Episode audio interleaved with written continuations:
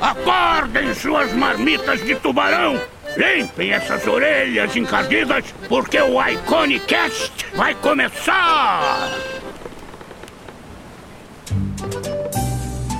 Olá, meus queridos marujos e marujas, e sejam muito bem-vindos a mais um Iconicast. Eu sou o Henrique Lira. Eu sou o Marco Álvares. E hoje nós recebemos Tobias Daneluz. Daneluz, Luz, Luz. Ilustrador, quadrinista. Trabalhou aí por mais de três anos no Melete. E hoje ele se dedica principalmente a ilustrar os incríveis vídeos da Sociedade da Virtude. É.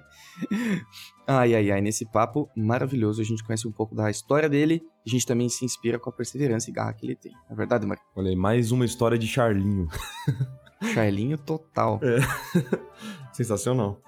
Pessoal, antes de começar o episódio, aquele papo de sempre que a gente já tá cansado de falar. Se você gosta do nosso conteúdo aqui no YouTube ou nos agregadores de podcast, por favor, deixe a sua avaliação aí, é muito importante para que a palavra do Iconic seja espalhada aos sete mares, ou aos sete ventos, como é que fala, não sei. E também no YouTube, por favor, se inscreva lá no canal, liga as notificações lá, o, o sininho, uh, para você receber push notifications, e-mails, tudo que, que der para você ser notificado quando sair um vídeo novo ou algum conteúdo novo no canal do YouTube do Iconic. Beleza? Molto bene, molto bene. Não se esqueçam também que no final a gente lê uns recadinhos na garrafa e também deixamos uma mensagenzinha para calentar vossos corações. Então, sem mais delongas, simbora para o nosso show.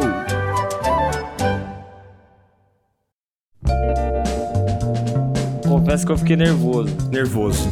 Por que você tá nervoso, cara? Me fala. Pô, velho, vocês são, vocês são famosos, cara. É famoso. É, minha mãe concorda com você. Tô, pô, fiquei apreensivo. Falei, pô, não posso perder a hora. Normalmente eu perco a hora, velho. Isso aí já aconteceu algumas vezes já.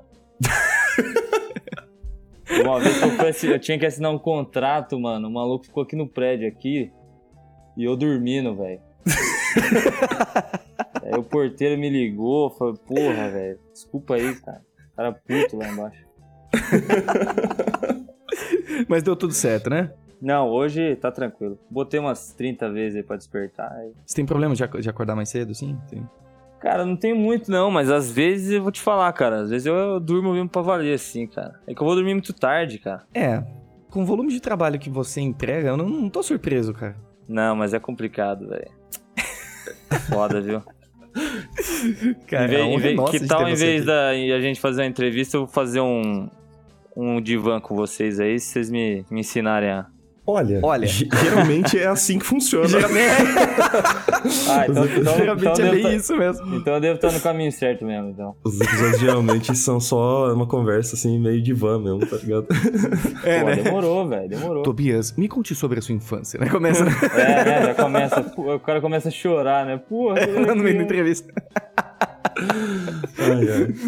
Que Tobias, cara, prazer te agora conversar com você por voz. Eu, eu conheço seu trampo já há um tempinho, assim, principalmente por causa Ô, do Camilão, né? Do, É, do isso que eu ia falar, né? Nossa amizade em comum aí, o Camilo, pô. Sim. O Camilo sempre fala, ô, chama o Tobias, cara, o cara é foda. Pô, eu velho, falo, eu quero pô. chamar, ele me aceita no Facebook. Puta, então, velho. Ui, jogou na, jogou Ô, na cara não. ao vivo. Não, mas é foda, cara. Esse Facebook aí, enfim, eu demorei pra caralho pra responder o Henrique, velho. Fiquei até com vergonha. Falei, porra, velho. Relaxa, cara. Eu tô acostumado Porque... a ser rejeitado. que isso, pô. Não, porra, o Facebook tá, tá complicado esses últimos tempos, né, velho? Aí eu, pô, falei, vou dar uma afastada e tal. ah, eu fiz isso também. E nisso, velho, pô, um monte de gente, porra, ninguém mais conversa com você, não consigo mais falar com você. Eu falei, por quê, cara? Não, porque você não responde Facebook, um monte de gente, cara. aí eu falei, porra, vou dar uma olhada, começar a dar uma olhada nas mensagens aí, que aí, que aí pelo menos mensagem eu vejo. Aí eu vi a do Henrique, eu falei, puta, velho, um mês atrás o maluco mandou, mano, mais de um mês. Falei, que bosta, velho. Mas obrigado bem, aí, Marco. Pô, o trampo de vocês é, é muito foda, cara. Eu sou muito. Eu sou assim, não vou, não vou rasgar muita seda, mas eu sou fãzão do Iconic. Eu conheci há pouco tempo. Acho que eu comecei a ouvir mesmo esse ano porque eu nem sabia, cara. E, puta, Pô, o, trampo, só. o, trampo de vocês é um absurdo, cara. Acho que muita gente aí tá, tá virando. Tá, tá desenvolvendo mais devido a isso aí, cara. Muita gente veio me falar, direto. Honra, Pô, que, que honra. É, Poxa, pode crer. obrigado. Eu acho que é. Quem vai vai- chorar hoje sou eu aqui, então. Pô, que isso, cara. Obrigadão, Tobias. Não, mas é um negócio foda mesmo, porque, por exemplo, né, no, eu vou falando, eu falo por mim mesmo, eu não conhecia o, nunca conheci o João Ruas, mas eu sou fã do Ah, trabalho sim. dele, acho que há uns, puta, é muito tempo, cara. Sim, o cara é incrível, né? E, porra, dá a entrevista que vocês fizeram com ele é animal, cara, porque consegue apro- ap- aproximar do artista de uma maneira muito bacana, né? Uma coisa que Ah, nem sempre você consegue trocar uma ideia com o artista, e só de ouvir eu acho que já é uma parada bem maneira, assim, que vocês fazem. Nossa, com certeza, assim, é... E a gente sempre se surpreende ao conversar com os artistas. É, uma, é sempre uma experiência muito agradável, né? É, não, é é legal, né? Porque às vezes tem uma imagem do cara e de repente você conversa com ele e você vê que o cara é totalmente diferente. Pro lado bom, né? Vamos dizer assim. É, humanizar é a palavra, né? A gente É. humaniza. É, os- não, é os- importante isso, né? Importante, a gente acha que os caras são os deuses do Olimpo. Ah, mas falando em João Rosa, é meio que É, é, não, né? eu, não É, vou, mas- eu não vou falar, né? Eu, eu não, mudou nego. muita coisa, né? Eu não nego, não, cara. Ele meio Porra. que é, né? Maravilhoso. Ele meio que é mesmo, cara. Daqui a pouco vocês estão entrevistando o internacional aí, pô. Sim, sim, né? a gente tem muita vontade, a gente só não quer criar a barreira da língua, né? Eu tenho muita vontade de Ah, é entrevistar pessoas verdade, de né? fora, assim. Ah, gente, Mas, não, ah. eu não quero não, cara. Eu tô de boa. Ah, eu adoraria. adoraria. Meu Mas inglês é realmente sim, a gente só tem esse medo de, de que é da, da barreira da língua, né? é, quem não, mas no futuro. é, é realmente mesmo. Ah, mas eu acho que tem, tem, tem potencial, cara. Pô, e tudo que eu queria ver era vocês entrevistando aí uns Frank Miller da vida. Ia ser do caralho. Ó, quem, quem sabe um dia, né? Aí ia, ia ficar dublado por cima, assim, ele ia começar, well, in the first time, aí por cima, no primeiro dia. Isso, Ué, não, aí vocês contratam um dublador, porra, pra dublar ele. O que vocês acham? Chama esses dublador famoso aí de animação, aí faz dublar o Frank Miller. Ia ser foda, velho. Podcast dublado. Seria. Ia ser do caralho, Isso é velho. maravilhoso. Ai, que incrível, velho. É uma boa ideia. Porra, aí vocês podem lá falar assim, Anotado. o Frank Miller, dublado por Guilherme Briggs, aí pode ser Ó. o Hélio Ribeiro. Ia ser do caralho isso aí. Isso é incrível, cara. Nossa. Ai, ai. Ah, é muito bom, cara. Ai, senhor Tobias, agora que você já, já disse tantas coisas lindas pra gente, deixa eu dizer pra você. Ô, velho, que isso, pô. Seu, seu trabalho faz meu coração bater mais forte, cara. Que isso. Você tá fazendo Você média, não- né? Só, você tá fazendo não média tô fazendo comigo. média. Não, a gente não tem por que fazer média. Não tem, não tem motivo pra gente Por que, fazer que eu média. faria média com você, Thomas? Eu sou famoso. Ah, é verdade, é verdade, né? Bom, então eu vou acreditar. Tudo que vocês falarem, eu vou acreditar. Ai, que bobagem. É, eu fico babando com o seu traço aqui, cara. É, Pô, mesmo. velho, obrigado. Pô, vindo de Não, vocês, eu fico muito É feliz isso. mesmo. Ah, cara. É uma, é- nada mais do que a verdade, assim. O, a sua produção ela é muito consistente, muito bonita, muito autêntica. E o que você tem feito também com o pessoal da Sociedade da Virtude é incrível, cara. Incrível. da hora. É, a massa. gente precisa conversar bastante sobre isso hoje, assim. É, vai ter tem lenha pra queimar, né? Já tô ligado que tem bastante tempo aí. Eu falo bastante, hein, velho. Vocês, vocês me Ah, cortem aí, viu, velho? Não, por Não, favor, nunca. fale, É isso, fale. Que é o bom espaço que... é seu, querido. Você tá no programa do Porra. Raul Gil Assim, aqui. Ah, então, galera, eu vou falar aí que eu tô fazendo commission, tá começando a fazer propaganda. Vendo o Fusca, né? É, tô vendendo umas paradinhas aí de desenho aí usada, tá ligado? Umas canetas que. Muito bom. Então, por favor, senhor Tobias, se você puder começar, então, nos contando como, como foi essa, essa aventura no Melete, daí de diante seria lindo. Aventura no Pô, Omelete, demorou, né? demorou, velho. Porque eu lembro que nos vídeos tinham sempre. eh, tipo, eu, não- eu não lembro exatamente quais eram os vídeos. Eu acompanho o Omelete há muitos anos mesmo, assim, sabe? Desde o comecinho, Massa. lá no Colmeia TV que eu assisti os caras, tá ligado? E aí eu, Porra, eh, eu, foda. mandei Nossa, até velho, hein, mano? Eu mandei até Caralho. cara. Tem um dos primeiros vídeos lá do Omelete que tem um desenho meu horroroso, assim, uma caricatura que eu fiz Que isso. do, do Forlane lá. do Pô, vou Érico procurar isso aí lá, hein, mano. Vou pedir pros caras esse desenho seu aí. Nossa, mas é muito velho, eles nem devem ter mais. Mas tem, tem no vídeo em si, tem lá na, é, Aí, ó. na época do Comédia TV, tem. Então, mas eu, eu lembro que evoluiu demais, cresceu demais o canal dos caras e, e hoje eles são, gra- tipo, grande referência. E, e nos vídeos que eles gravavam sobre algum tema específico, tinha lá um desenho. Todo vídeo, cara, era incrível isso, um desenho Que seu foda. no fundo, assim, né? Não, é, isso é, não, é, porra. Então, velho, o Omelete, né, começou pelo seguinte, né, em 2013 eu, eu tinha entrado na faculdade, né, eu fiz faculdade de design, Uhum. e aí em 2013 eu arrumei um estágio no, na prefe... eu morava em São Lourenço da Serra, que é uma cidade, município aqui de São, da, da Grande São Paulo, é tipo, é tipo um interior, mas não é. É, é o interior, considerado interior. aham. Só que ela é re- relativamente perto de São Paulo, tá ligado? Tipo, uma hora, Uhum. uma hora eu tô em São Paulo de busão. Ah, daí eu tinha arrumado um trampo na prefeitura de São Lourenço, velho. E, né, não preciso muito mais delongas, eu não tava assim tão feliz lá. Eu mais. Não, assim, digo profissionalmente, porque pessoalmente eu fiz muitos amigos e tal. Acho que eu não tenho mágoa nenhum de nenhum trampo que eu passei, assim. Aham, que bom. Mas lá, no, pô, na prefeitura é foda, né, velho? Você não tem muito o que fazer, assim. Você não. Não é impossível você conseguir desenvolver algum projeto de design legal pra cidade e tal. Não tem. Eu Uhum. trabalhava num positivo, velho. Que eu acho que meu celular na época tinha mais memória, mano. E aí, tipo, não tinha muito o que fazer, tá ligado? Aí. E aí, tipo, mais desenhava a galera lá que trampava na prefeitura, fazia umas caricaturas da galera lá do que trampava mesmo. E aí, em 2013, mano, eu lancei meu primeiro quadrinho, tá ligado? Que é o Ezequiel Viu a Roda. Que Uhum. muita gente não, talvez não conheça e tal, porque foi, é o primeiro, né? O primeiro é sempre, assim, fica à distância, né? E aí, tipo, eu lancei no, em junho e tal, e aí na época que eu lancei, eu comecei, eu já era fã do Omelete, obviamente.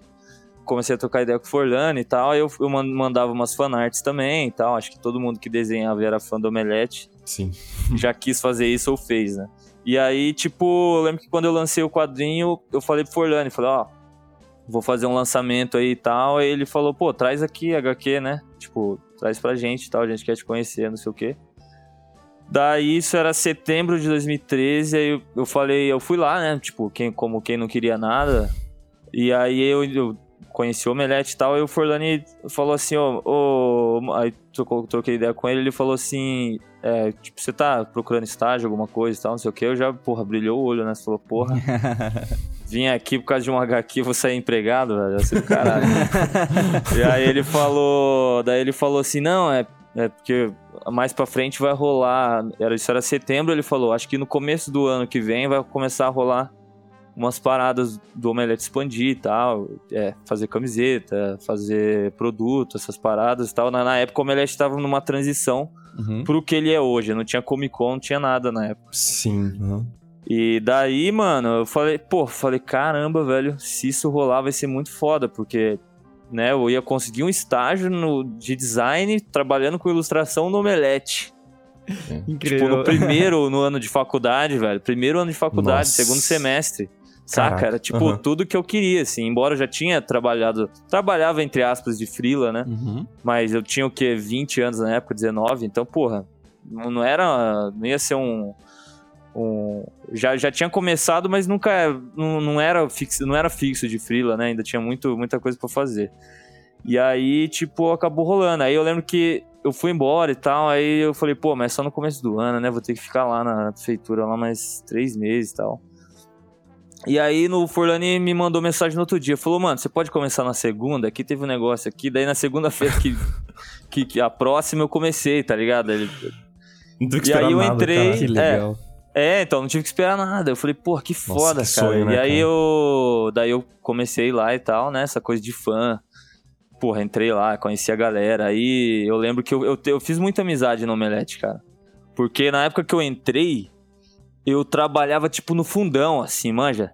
Era tipo num depósitozinho, assim. Pra você ter uma ideia, o Omelete na época era uma casa e tinham duas salas, tá ligado? Aham.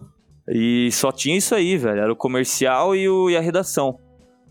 E lá no fundão, velho, que era tipo essa- esse porãozão, assim, atrás, assim, no, no, no fundo da casa, ficava a loja Mundo Geek na época, com três caras trampando. E tinha um programador que era o Armando e eu. Eu comecei a trabalhar com ele lá, velho. E era muito foda, porque eu conheci meio que. É da hora você. Eu sempre valorizo muito em conhecer a galera, sabe? E não só a galera que normalmente trabalha com você. E aí eu fiz muito contato com esses caras, cara. Eu, eu- eu comecei a trabalhar lá no Baixão, onde quase ninguém ia lá, o Forlani ia lá só pra me falar as coisas. E aí, tal, comecei a, ser, ser- a, a estagiar lá, né, a pegar bastante ilustração. Que nem essa parada aí que você falou do que começou a surgir desenho, foi bem nessa época aí. Uhum. 2013 que eu comecei a, a- a criar meio que depois o que se tornou meio que minha, minha, minha cara na, no Omelete, sabe? No negócio de, de- de ter muita ilustração e tal. Sim.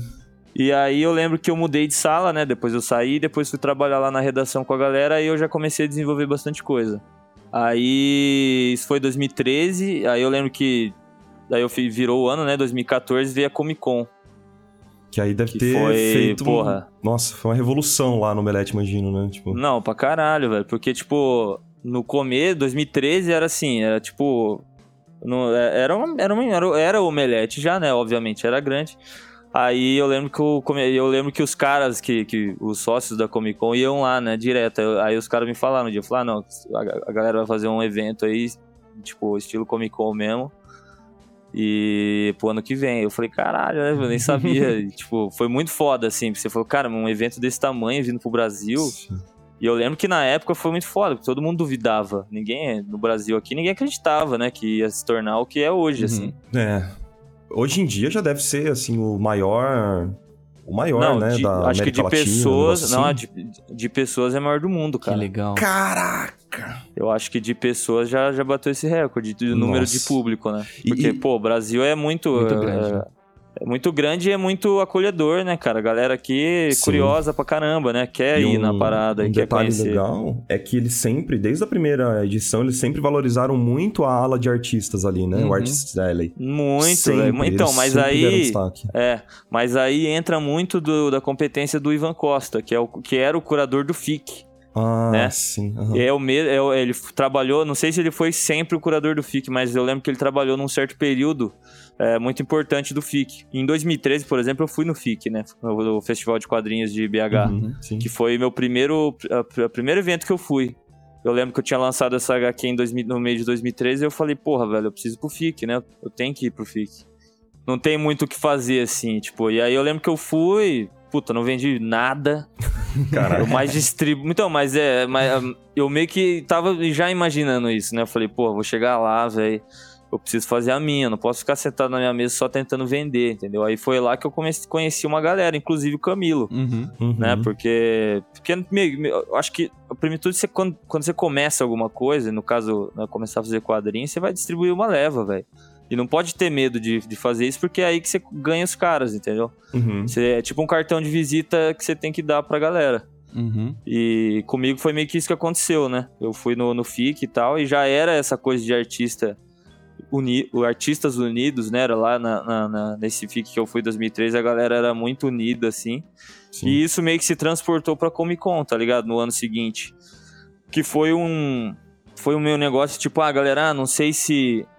Se, se vai rolar, né? Se, se vai ser bom e tal. E, meu, os artistas que foram nesse ano são os artistas que normalmente estão até hoje. Ah, saca? legal. Uhum. Porque foi meio que uma aposta, né? Falou assim, pô, não sei o que vai ser, se a gente vai vender bem, Uhum. se vai ser bom o espaço. E hoje é o, o- a ambição de artista é participar da Comic Con, Sim. né? Tipo, todo cara que quer fazer quadrinhos, parece que o ápice é, é chegar na Comic Con. Isso sendo bom ou ruim, é alguma coisa aí que pelo menos mexe com a gente, né? Mexe no nosso meio. Uhum. E aí, velho, eu lembro que depois daí já começou uma crescente foda, assim, né? Tipo, a empresa começou a crescer. E nessa época aí eu, eu já comecei a fazer uns trabalhos mais legais, mais, mais sérios, assim, né? Porque até então eu era, desenhava a galera lá, né? Tipo, do Omelete. Meio que. Eles viraram meus personagens, assim, de Uhum. algum de certo modo, assim, de tanto que eu fazia. E só que eu comecei a fazer uns trabalhos mais legais, cara. No ano, no primeiro ano da Comic Con, eu lembro que eu fiz duas camisetas aprovadas pela Disney. Ah, que legal. Caraca. De Star Wars, de Aham. Star Wars. Que era assim, tipo, puta, vendo hoje é meio ridículo, assim, porque eu não acho muito bom, muito bom mais. Não é, pô. Mas, pô, mas é da. foi- Na época foi muito foda, saca? Eu falei, porra, velho. Que essa é uma, é tenho- uma característica bem foda do Melete, né? De, de só comercializar produto licenciado. Coisa oficial, Na exatamente. Omelete Box também é tudo É, isso, licenciado. e- é tudo exatamente. aprovado pelos... Pois é, então. E aí eu falei, caralho, velho, eu. A primeira coisa que eu consegui aprovar sério foi uma camisa do Darth Vader. Eu falei, pô, isso é, isso é foda. Isso é maneiro, isso é Não. maneiro. E aí, e aí, mano, aí começou nessa parada. Aí eu lembro que até aí eu trabalhava com o Forlani, né? Ele era meu chefe na época. E daí, depois de, depois de um certo tempo, o Forlani foi, foi passar um, um tempo em Londres e tal. E aí eu meio que fiquei sem chefe, assim. Eu fiquei órfão. e aí. É, e aí eu fui trabalhar na redação. Né? Daí na época eu, eu trabalhava de novo, né? Eu já tinha trabalhado no começo lá, depois eu fui trabalhar de novo na, na redação da galera. E aí eu comecei a fazer mais eh, essas coisas para Facebook e tal, sabe? Mais, mais ilustrações corriqueiras, assim, tipo, saía alguma coisa, eu ia lá e Uhum. ilustrava, né? daí isso durou assim, sei lá, uns dois anos e tal. E aí depois é, o Érico meio que começou a, a, montar o projeto do Omelette Box, né? Uhum. Uhum. Que, o, que o Marco falou aí e tal, que é uma caixa que, que vem vem algumas coisas dentro, né? Tipo, essa é uma, uma, uma ideia meio. Lá no, nos Estados Unidos tem bastante, né? E aqui os caras queriam fazer essa parada, né? Criar uma linha de assinante aí com a galera. E, tipo, vir coisas dentro e tal, todas, todas elas licenciadas. Daí ele. Daí a gente começou a fazer. 2016 a gente começou a fazer o Omelette Box, começou a trabalhar nisso.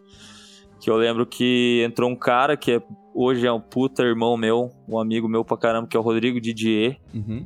Que é o cara que. Não sei se já viram por aí, mas ele é o cara que ilustra os livros da Evangeline Lilly hoje. Que demais. É, tipo, tem uma história muito foda aí nisso daí. E aí, tipo, a gente começou a trabalhar nisso, né? A gente começou a criar esse lance de omelette box tal, não sei o quê, começou a, a, ver os produtos. Aí eu já, já tinha sido ilustrador de redação, de pôster, designer, né? Que eu fiz um monte de coisa de, de design lá também, tipo, quebrando o galho dos caras assim.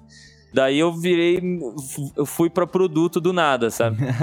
Falei, porra, agora vou, vou tra trampar também com produto.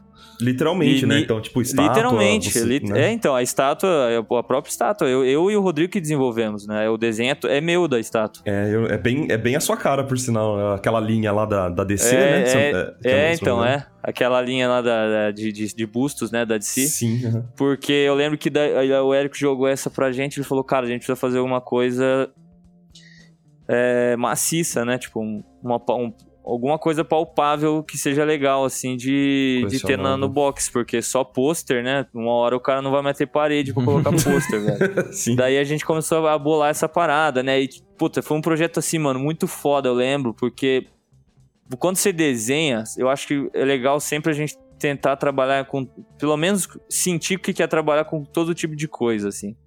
Sou muito a favor disso, sabe? Uhum. Até porque na faculdade, né? Até vocês falaram isso num programa aí que agora eu não lembro qual, mas da importância da faculdade. Eu sempre falo isso pra galera que ilustra e tal, e me pergunta: ah, mas você fez o quê? Eu falo: não, eu fiz design. Ah, mas design compensa? Os caras falam que tem. Aí eu falo: ó, eu vou te, vou, te, vou te falar só uma coisa. Quando eu entrei na faculdade, eu só mexia no Photoshop e eu achava que tudo pode ser feito dentro do Photoshop. Se eu não tivesse feito faculdade de design, eu não conheceria o InDesign, por exemplo, Uhum, nem o Illustrator. Que são ferramentas, as três se complementam muito, saca? Então, pô, se, se às vezes é, é- é- é muito melhor você diagramar um livro no InDesign do que no Photoshop. Nossa. Que era o que eu pensava antes, entendeu? É inconcebível, na real, né? É inconcebível. na É. re- Exatamente, cara. Tem alguns caras muito loucos que ainda fazem isso. Ô, louco. né? tem, tem. Tinha um moleque na minha sala, velho. Tinha um moleque na minha sala, ele era, ele, era, ele era foda pra caralho. Ele desenhava carro, ele era muito bom. E aí um dia ele tava numa disciplina comigo de editorial, de, de revista. Aí ele colou lá com uma revista de carro. Aí eu falei pra ele, falei, mano, da hora, não sabia que você diagramava. Ele, ah, mas eu não diagramo não, velho. Eu fiz no Photoshop aí, tudo e tal. Eu falei, que isso, velho? Você tá louco? Tipo, mas, sabe, sempre tem os caras muito loucos que fazem isso. E aí, só que aí eu, eu falo isso, né? Tipo, pô, eu, eu não, não trabalho no design todo dia, né? Não é um negócio que eu uso todo dia, mas para alguma coisa que eu precise, eu sei que eu vou, entendeu? Que eu vou, que eu vou usar ele. E nesse caso, ter trabalhado com produto foi a mesma coisa, né? Porque eu tinha que trabalhar, eu tinha que desenhar, não, não uma coisa que é 2D, que, que tem só a dimensão no papel, mas um negócio que ia ser impresso, a, a- impressão ali da 3D, né, velho? Então tinha Uhum. que ter o- algum contexto ali de traço, de, de volume, mesmo o meu traço sendo muito, muito sim- é, simplificado, né? Uma coisa mais estilizada, tinha que ser orgânico também. Então, sabe, era uma parada assim que foi um desafio muito maneiro. Eu lembro que a gente pegou bastante referência da- do constru- construtivismo russo e tal, essas coisas bem angulares, né? Uhum. E obviamente eu coloquei algumas referências do Bruce Timm lá, Uhum. que, puta, eu adoro. É. Acho que eu não preciso falar isso pra ninguém, né? Todo mundo já, já- E daí a gente começou a fazer, e era muito massa, cara, porque é, a gen- eu e o Rodrigo, a gente sempre discutia isso, a gente deu algumas palestras de, de- na época do Omelette Box, e porque a gente tinha a... como é que se fala? A nossa criatividade, ela, ela crescia muito porque o, o tempo e o o espaço que a gente tinha para trabalhar era muito curto, entendeu? Então, às vezes, isso faz a criatividade lá no alto, saca? Porque a gente sabia o que a gente tinha e sabia do jeito que tinha que ser. Né? Então, tipo, a gente meio que tinha que trabalhar com um negócio que não era nosso, então a gente não podia, sabe, pirar na criação do negócio. Não podia fazer o nosso Coringa, tinha que ser o Coringa da DC, feito pela gente. Só que nem sempre a gente tem que copiar, sabe? A gente tinha que copiar. Então a gente tinha, tinha um dedo de criação uhum. ali dentro da linha. E por curiosidade, e isso era muito maneiro. Por curiosidade, assim, como é que funcionava esse, feedback da própria DC lá para licenciar os produtos? Vocês tinham que fazer com muita, muita, muita antecedência? É, vocês hum, depende. conseguiam um contato mais rápido? Eles respondiam rápido? Não, depende. Então, tinha um cara na época que ele era como meio que um contato direto, assim. Ah, legal. Entre a Warner, né, que, é, que são as o, que tem direito da, da DC, e a gente. Então, a gente fazia o RAF e mandava para ele. Aí ele falava, pode tocar. Aí fazia o 3D, mandava para ele e falava, ah, tá, tá ok. Mas, por exemplo, a gente fez um. Eu lembro que foi um Batman que a gente fez que não foi aprovado. Uhum. Porque a gente criou muito, sabe? Tinha, tipo, um símbolo dele era diferente, ah, tá. as orelhas eram diferentes, sabe? A gente meio que criou um, um, Batman nosso. Aí depois daí a gente falou, pô, acho que não.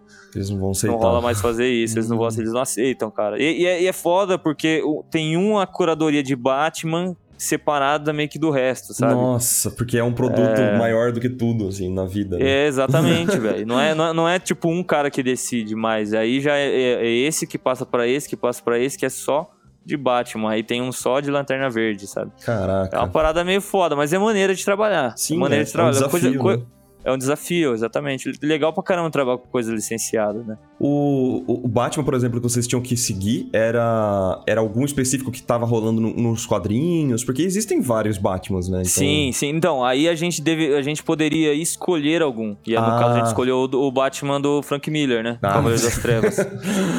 Ótima escolha, que é, é, é então, não, é. Fantástico. Porque a gente falou, pô, esse daqui é mais legal e tal, tipo, e e aí a gente usou o símbolo do, daquele Batman e tal. Então, assim, é, é dava para ter escolhido outros também. Inclusive, acho que hoje deve ter umas três estátuas do, do, do Batman aí. Mas isso, isso, voltando, isso daí foi muito foda, né, cara? Porque a gente tava trabalhando com um negócio licenciado, que era muito maneiro. E daí, depois do Omelette Box, assim, depois do ano de 2016, né? Eu eu falei assim, porra, velho, acho que já tá dando na conta, né? Tipo, não que eu tava de saco cheio, saca? Mas eu acho que quando você fica muito. Eu tava três anos uhum. e meio no Omelete. Nossa. E eu tava uhum. para fazer três anos e meio. E eu já tinha meio que feito quase de tudo lá, assim. Porque, mano, eu, eu entrei moleque lá, velho. Tipo, sabe? Fiz amizade com todo mundo. A minha namorada trabalhou comigo lá. Ela trabalha lá hoje, né? E eu saí fora. Mas não foi por causa disso. pra deixar bem claro. E. E, porra, e eu lembro que assim, era muito louco, cara. Eu adorava trabalhar lá. Eu fiz muito. Eu tenho amigos meus, tipo o Rodrigo mesmo até hoje, assim, porque a gente tinha uma relação pessoal muito foda dentro da empresa, né? Uhum. Tipo, tem, pô, tem assim, muita coisa legal que a gente fez lá. Só que aí eu falei, pô, eu acho que eu tô precisando de de um negócio diferente, sabe? Sim. É fazer Você já algo tava diferente. Com isso em mente, então. Já, já. No final de 2016 eu falei, 2017 vai ser meu último ano. Ah. É, eu vou dar até o final do ano. Se eu não tiver nada no final do ano, eu vou sair do mesmo jeito. Porque é, eu acho que, que sabe, eu, eu, queria fazer algo novo. É diferente, né? Eu tenho muito isso fazer também, uma... cara. Porque eu tava achando que meu traço tava decaindo muito, velho. Hum, porque eu fui hum, muito entendi. pra produto, sabe? Nossa, então eu não desenhava mais tanto, sabe? Era, e, e Tipo, eu, eu lembro que tinha um, um, projeto que eu fazia de mensalmente, não acho que era tri, é, de três em três meses com o Forlani, que era, era uma revista de cinema chamada Revista Exibidor. E, puta, era muito da hora, cara. Porque era, tipo, fazer uns infográficos uhum. estilo Mundo Estranho, sabe? Uhum. E era onde eu desenhava mesmo, assim, tinha muito minha cara e tal. Poder, ela, eles tinham, eles davam carta branca para mim pra, e pro Forlani, então a gente podia fazer o que a gente quisesse lá no, no, no infográfico que, que eles iam aprovar e tal. Então era um negócio que eu gostava muito. Né? E nessa época eu trabalhava numa Cintiq lá. Eu entrei com a bambuzinha e saí com uma Cintiq de 24, Ah, mano. aí você vê o nível foda. do cara na, na empresa, a moral do cara na empresa, assim. Porra, mas, ó, não, vou falar, eu chorei, quase chorei pro comercial pra me descolar essa, essa Cintiq aí pro Omelete, cara. Não tá aguentando mais não, velho. Ah, sim. É, aqui no Iconic eu tô Nada na bambuzinha contra também, cara. o- Então.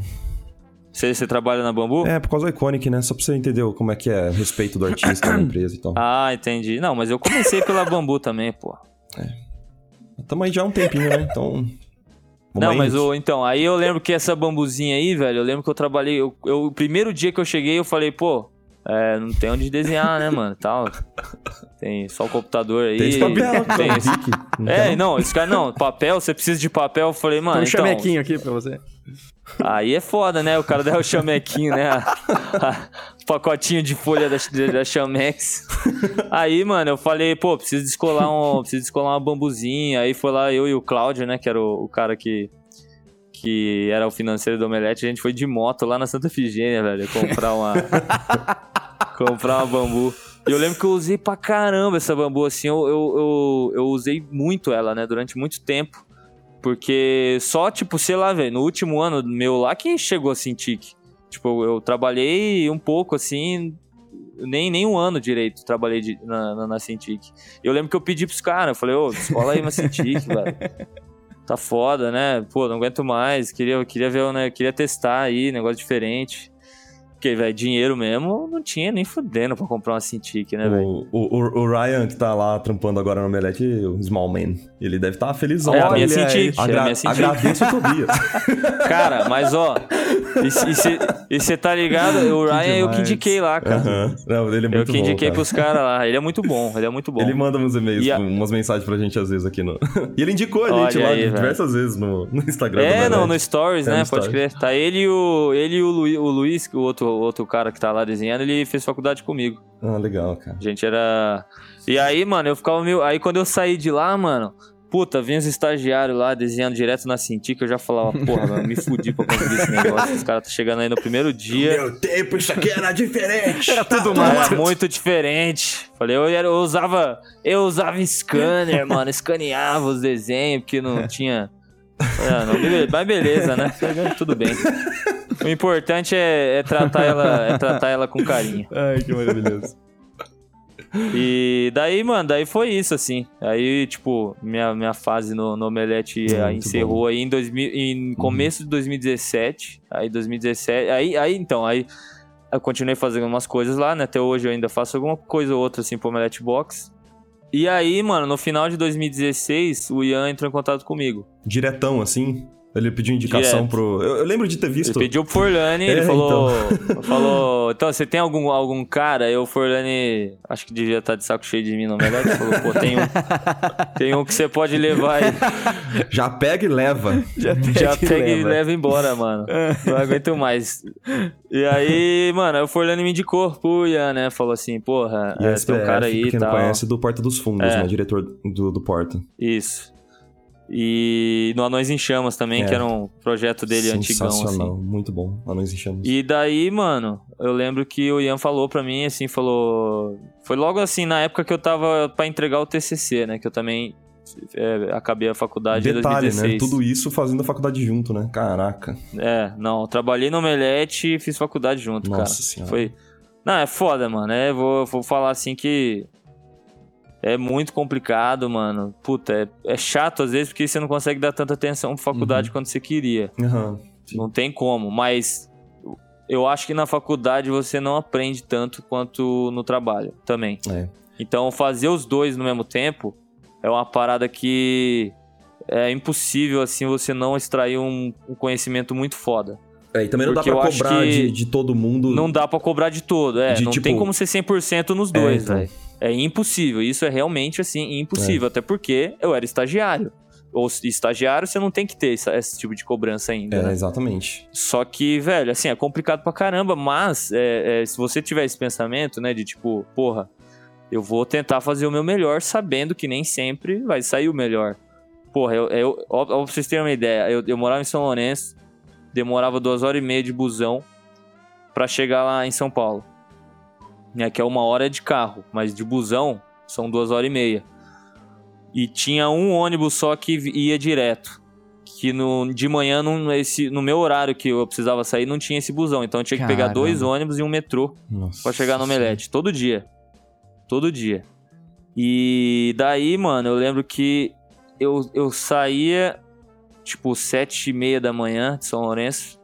E aí, pra chegar, sei lá, às vezes eu chegava 10, 11 no Omelete, sabe? Dependendo muito do trânsito, porque era BR. Pegava BR, né? 116. Rapaz.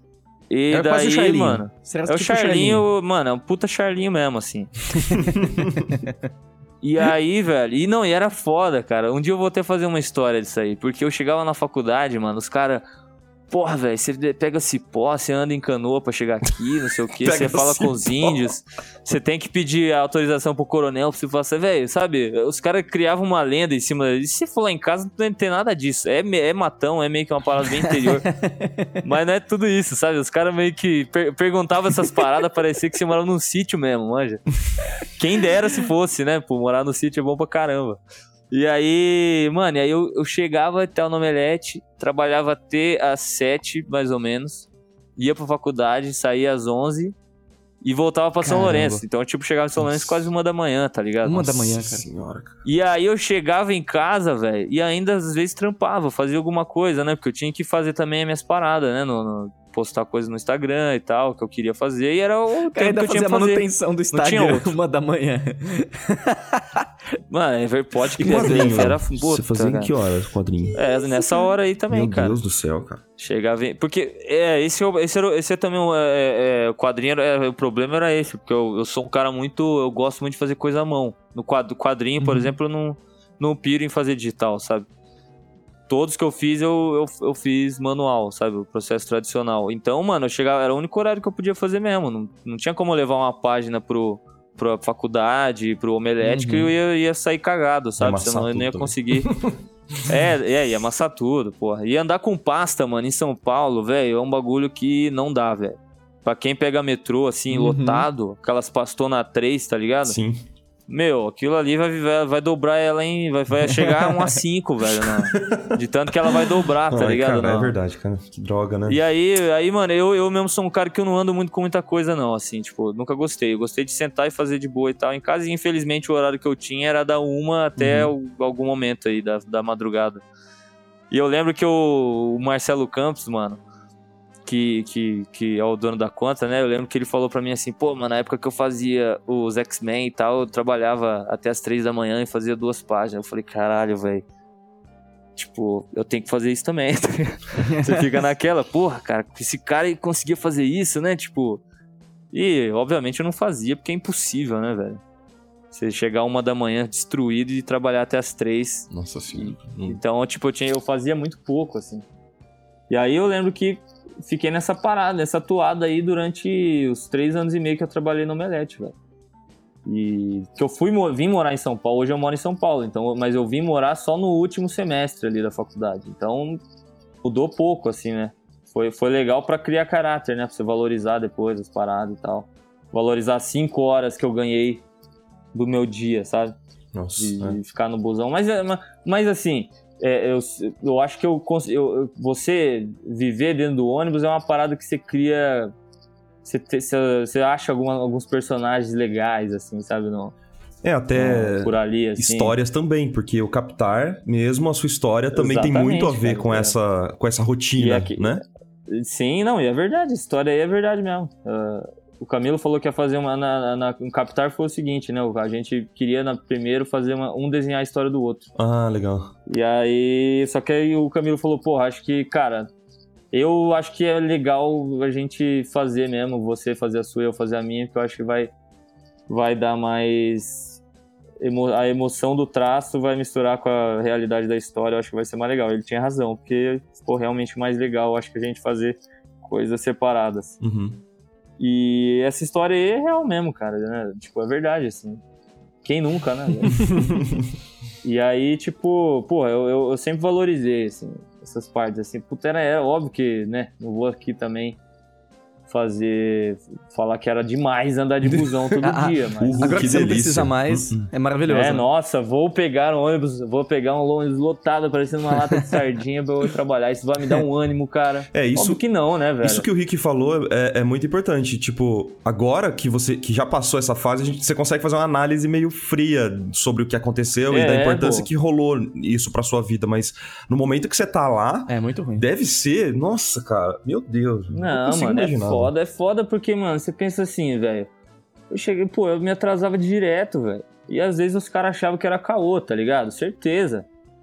Porra, todo dia é trânsito, todo dia você tá na BR, É. todo, aí daqui a pouco você vai falar o quê? Que você pediu informação pro Castor ali na, na pista e. Entendeu?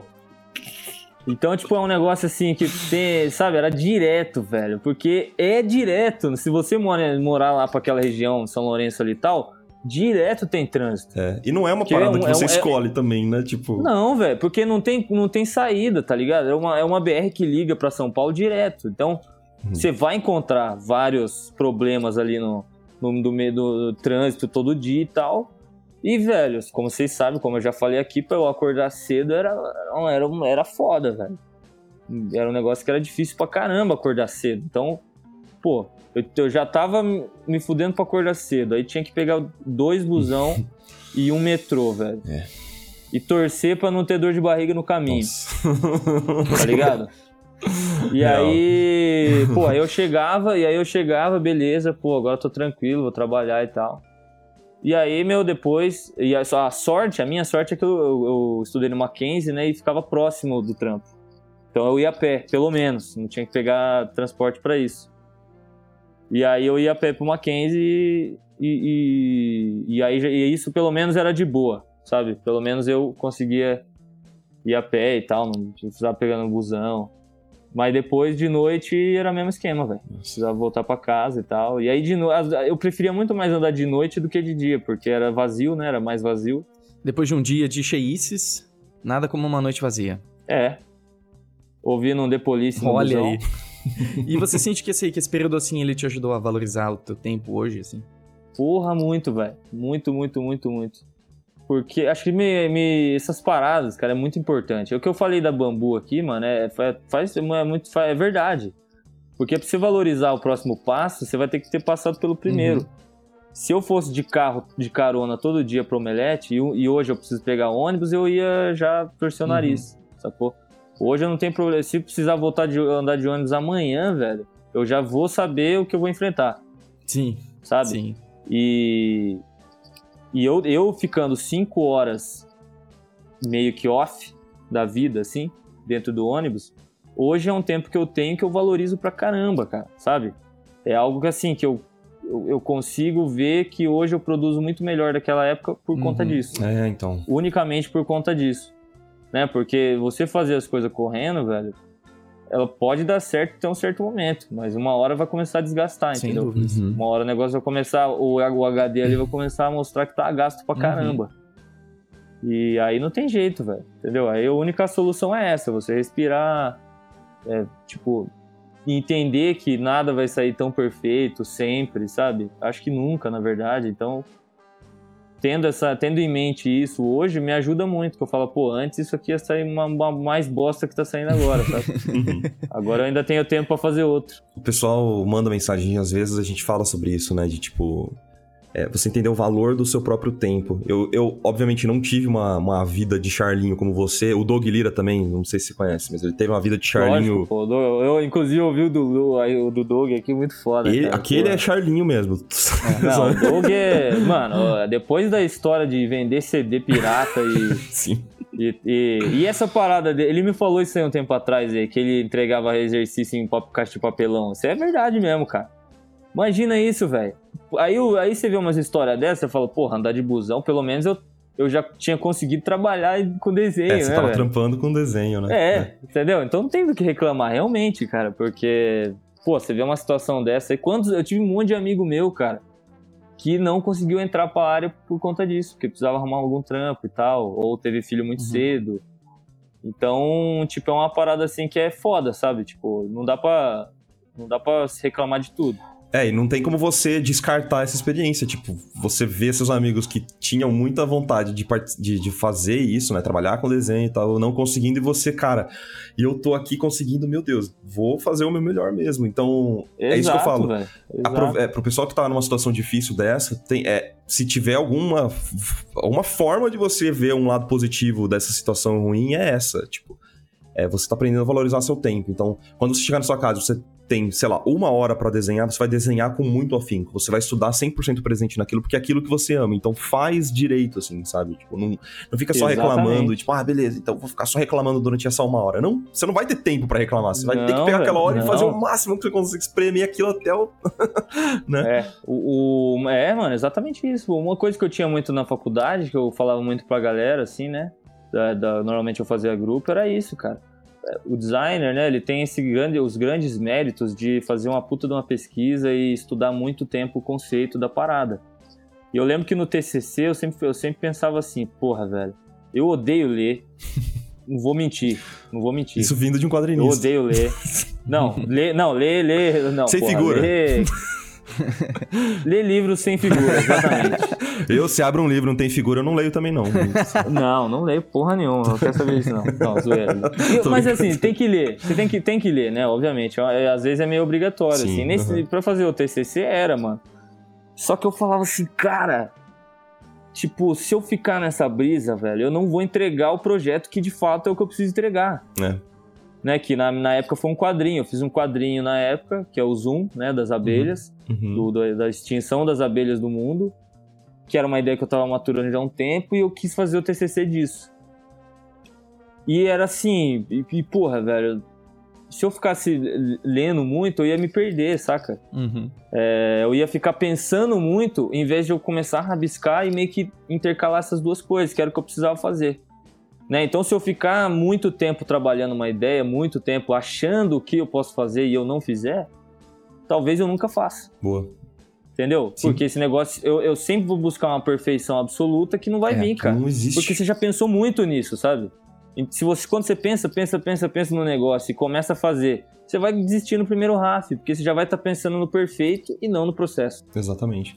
Tem que perder o medo de, de passar pela, né, por essa parada. Tem que arriscar, meu. Tem, tem que arriscar. Se não der certo, você rasga a folha e começa outro. Entendeu? Eu, eu sempre penso assim em, em questão de projeto, porque eu acho que só vai. Toda ideia tem, um, tem, tem que ma- amadurecer. A primeira nunca vai estar madura. Nunca ninguém teve, tem uma ideia. A primeira você vai usar ela para uma história, vai usar para alguma Uhum. coisa, sabe?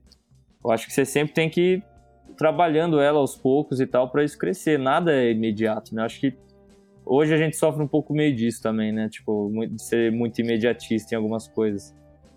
E aí acaba esquecendo da evolução do próprio Nossa, projeto. com certeza, cara. Com certeza. Esse lance de arriscar eu acho muito, muito pertinente a gente falar sobre. O, o- o medo de, de arriscar fazer um desenho ruim, assim, ele já te paralisou em algum momento? Vários. E aí, cara. como, como, como que você venceu Muitas isso? vezes. Como que você passou por cima dessa? Ah, velho, abro o Netflix, vou ver uma série, esqueço ele por um tempo. Depois eu volto, sabe? Sim. Uhum. Mas é, sabe, é, isso é, é um- é um hábito que, que eu parei um pouco de me. De, às vezes eu ficava puto. Esse dia mesmo eu tava puto, velho. Tava querendo fazer um desenho e falei, pô, que merda, velho. Eu não consigo acertar a cara desse cara. E aí a Júlia chegou em casa e falou: o que, que você tá bravo? Eu falei, porra, não consigo fazer um desenho aqui. sabe? E aí, só que aí eu falei, mano, não, não adianta eu ficar puto, sabe? O negócio tem que sair legal. Aí eu, puta, fui assistir, assistir uma série, ler algum quadrinho, né? É, fui fazer alguma coisa diferente, porque eu acho que se a gente ficar em cima, em cima, em cima, né? Aí você vai se frustrar mais ainda, velho. Com certeza.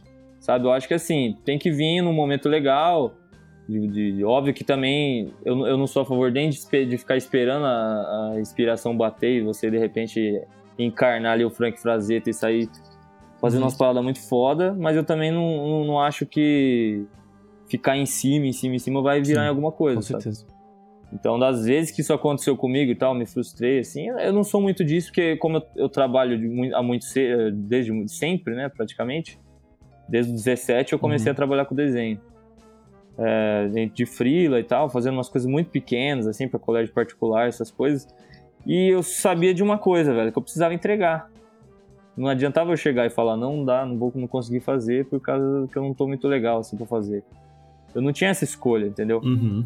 E aí isso meio que me afetou. Então tudo que eu começo, no mínimo eu tento terminar. Se vai ser bom ou ruim, aí eu já não sei. Aí se for ruim, no caso, eu não eu não posto, ou eu não entrego, ou eu, eu falo que eu vou Uhum. melhorar, sabe? É, mas eu sempre gosto de começar e terminar, né? Toda vez que eu fico travado assim em algum algum tipo de processo, eu pelo menos tento terminar ele para eu entender se deu alguma coisa errada, eu vou conseguir consertar na próxima vez que eu fizer. Eu acho que é, é, é bem isso, sabe? Eu acho que não, não tem muito o que dizer assim. Se- muita gente já me falou, né? Pô, fico travadão e tal, não consigo evoluir. Eu acho que aí é a hora de você ir no McDonald's. Ou não, entendeu? Ou não. Se você Ou não, não. come carne, você vai fazer alguma outra coisa, entendeu? Mas eu acho que é hora de você fazer um negócio diferente, entendeu? Porque você ficar ali em cima não vai adiantar nada, cara. Pode esquecer. Que nem, por exemplo, eu- Muito quando eu bom. chegava à tarde em casa e eu não conseguia fazer alguma coisa, que acontecia muitas e muitas vezes, obviamente, eu ia dormir. Eu falava, porra, velho, não dá certo. Com certeza amanhã vai dar. Isso eu falo pra todo mundo. Se você for dormir e amanhã você vai acordar, você vai ver o desenho de outro jeito. Opa, é verdade. Parece que todos, todos Com os certeza. efeitos dele vão aparecer, vai ficar tudo mais claro, aí você vai continuar e vai fazer e vai sair melhor. Um refresh. Refresh, exatamente. Maravilhoso, cara.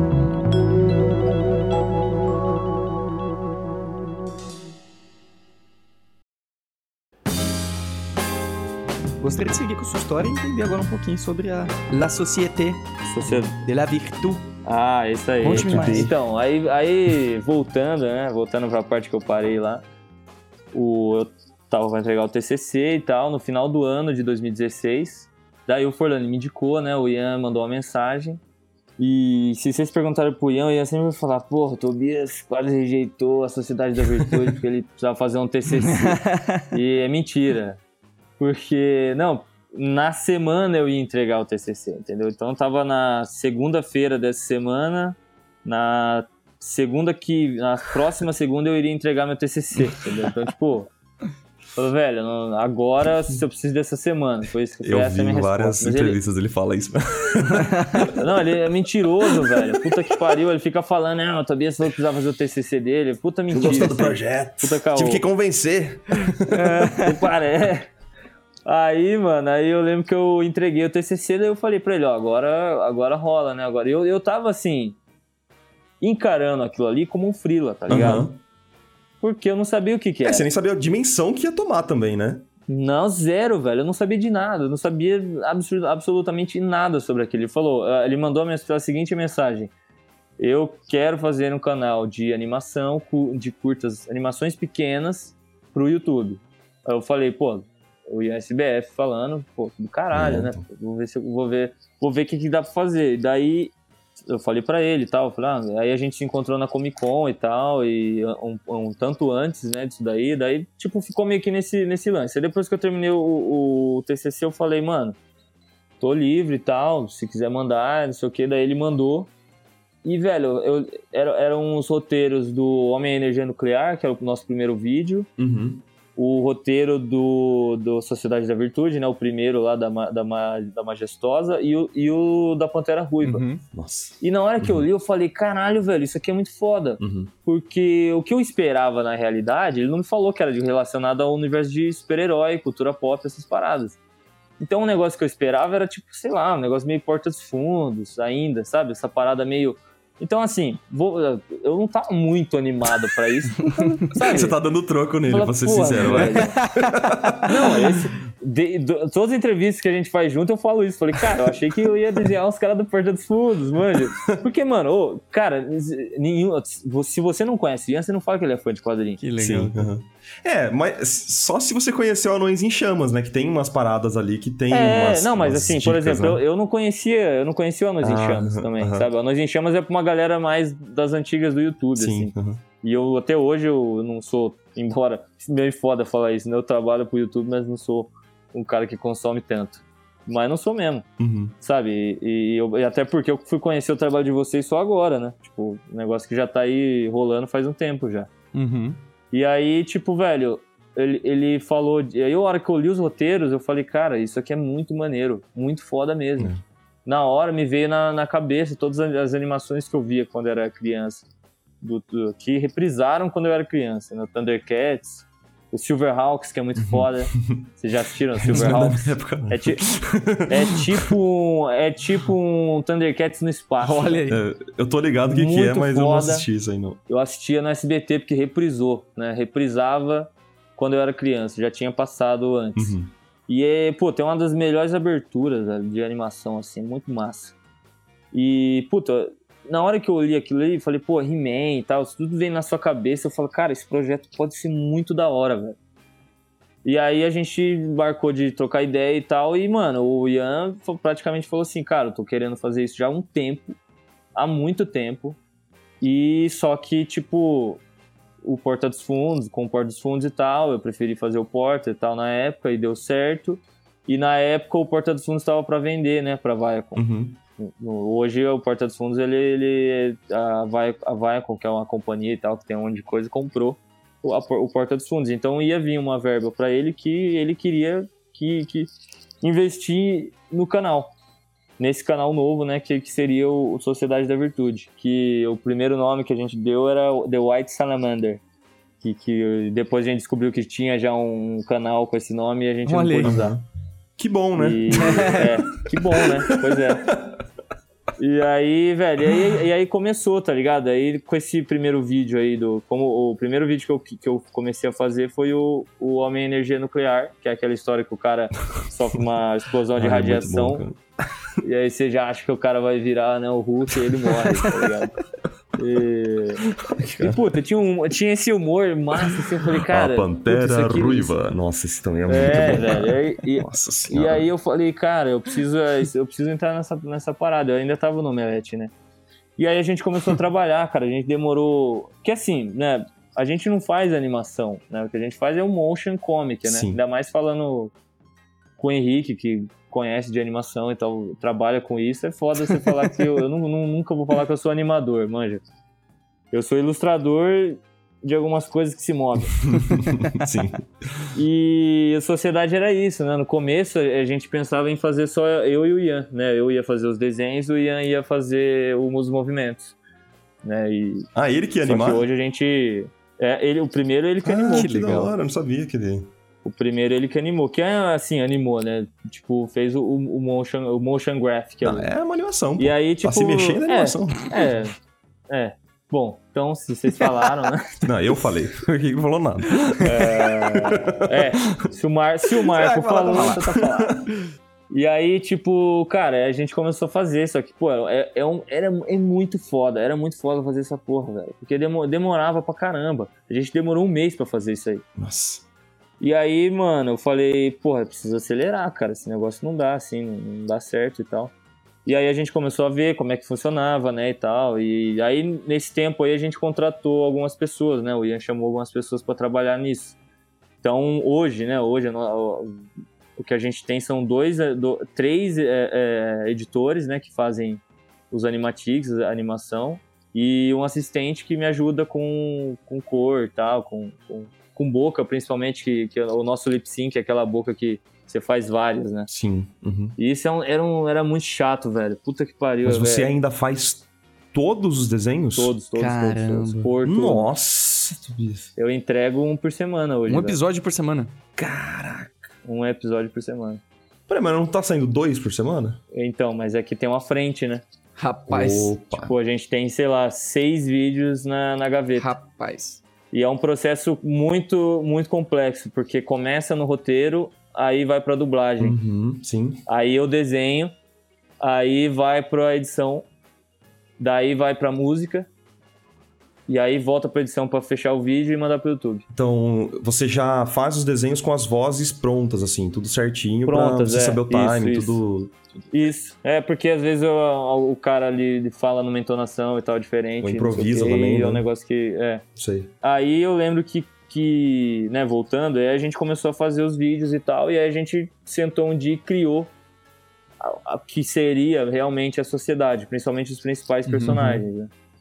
Porque que na, na realidade, assim, é uma grande paródia de todos os universos de heróis, né? Você tem lá os Armen, que são, tipo, jovens musculosos sendo apreciados por um professor, né? que seria, né, na verdade, aí o- Os os X-Men. Se você for ver de uma maneira mais maliciosa. aparece o Jack, o novo cara. E... É, o Jack o novo cara. E, mano, esse, é, o Jack é foda. Porque o Jack, eu sempre, eu sempre falei, o, o, o melhor Wolverine de todos é o Jack Nicholson. Tem um filme, tem um filme dele, cara, que chama é, Wolf, né? Lobo. Que é um filme que o Jack Nicholson vira lobisomem. Puta, esse filme, assim, velho, quando eu olhei quando, era, quando eu assisti quando eu era criança, eu falei, caralho, o cara gosta de Wolverine que nunca foi Wolverine. Que o Wolverine é realmente essa coisa, né? Ele é meio ele é baixo, assim, ele é Troncudo, todo bizarro, sabe? Troncudo. E aí eu falei, porra, aí quando surgiu o Wolverine, eu falei, pô, é quero, o eu quero que Tô seja. vendo aqui foto, cara. É, mas pois é. É ele, cara. No- no- Tem uma cena assim que ele corre assim, sabe? Ele é todo baixinho, todo meio bizarro. É perfeito. Aí eu falei, pô, quando tiver um Wolverine, eu quero fazer meio que parecido com o Jack Nicholson, né? E o Jack é meio que isso, né? Só que ele tem o cabelo grande e tal, ele é todo. E aí, velho, aí a gente começou a- criar, né? Criamos a Pantera Ruiva, que era, era- esse era o primeiro personagem que o Ian tinha em mente, né? Tipo, é 100% quase do Ian. Porque ele queria, ele já tinha criado e tal no- o personagem, só que aí eu dei a minha cara, né?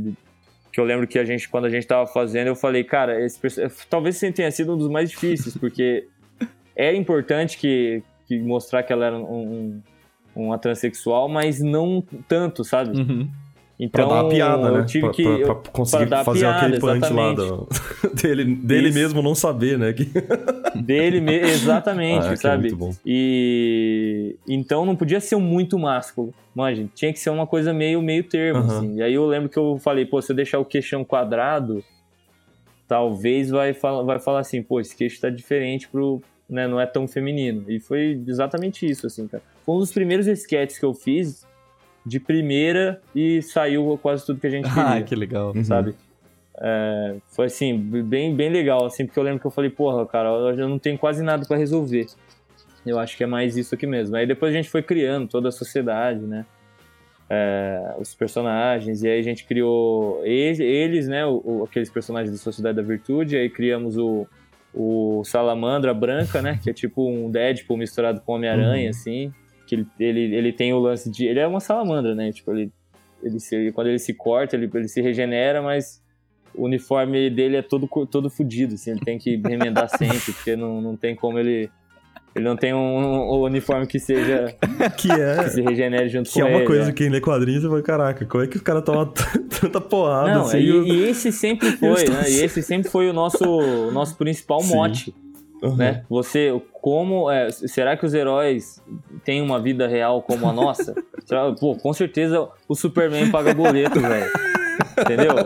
É óbvio. Entendeu? Eles assistem filmes, sabe? É tipo, então é um negócio assim, cara, tem muita margem pra você trabalhar. Tem muita coisa Nossa, cara. pra você criar em cima disso, Tem sabe? uma. Eu, eu, eu vi recentemente, assim, uma, uma, uma tirinha muito boa que é bem nessa parada, né? Que é o. É o Clark Kent, acho que tirou uma foto pro Facebook, Aham. assim, o Facebook reconheceu o Superman, tá ligado? Tipo isso. É, velho. Sabe, é um negócio que, tipo, não, não rola hoje, sabe? Não- hoje em dia, pra você ser super-herói, cara, eu, eu não sei mais como que você faz pra ser para ser um super-herói e não ser pego, né?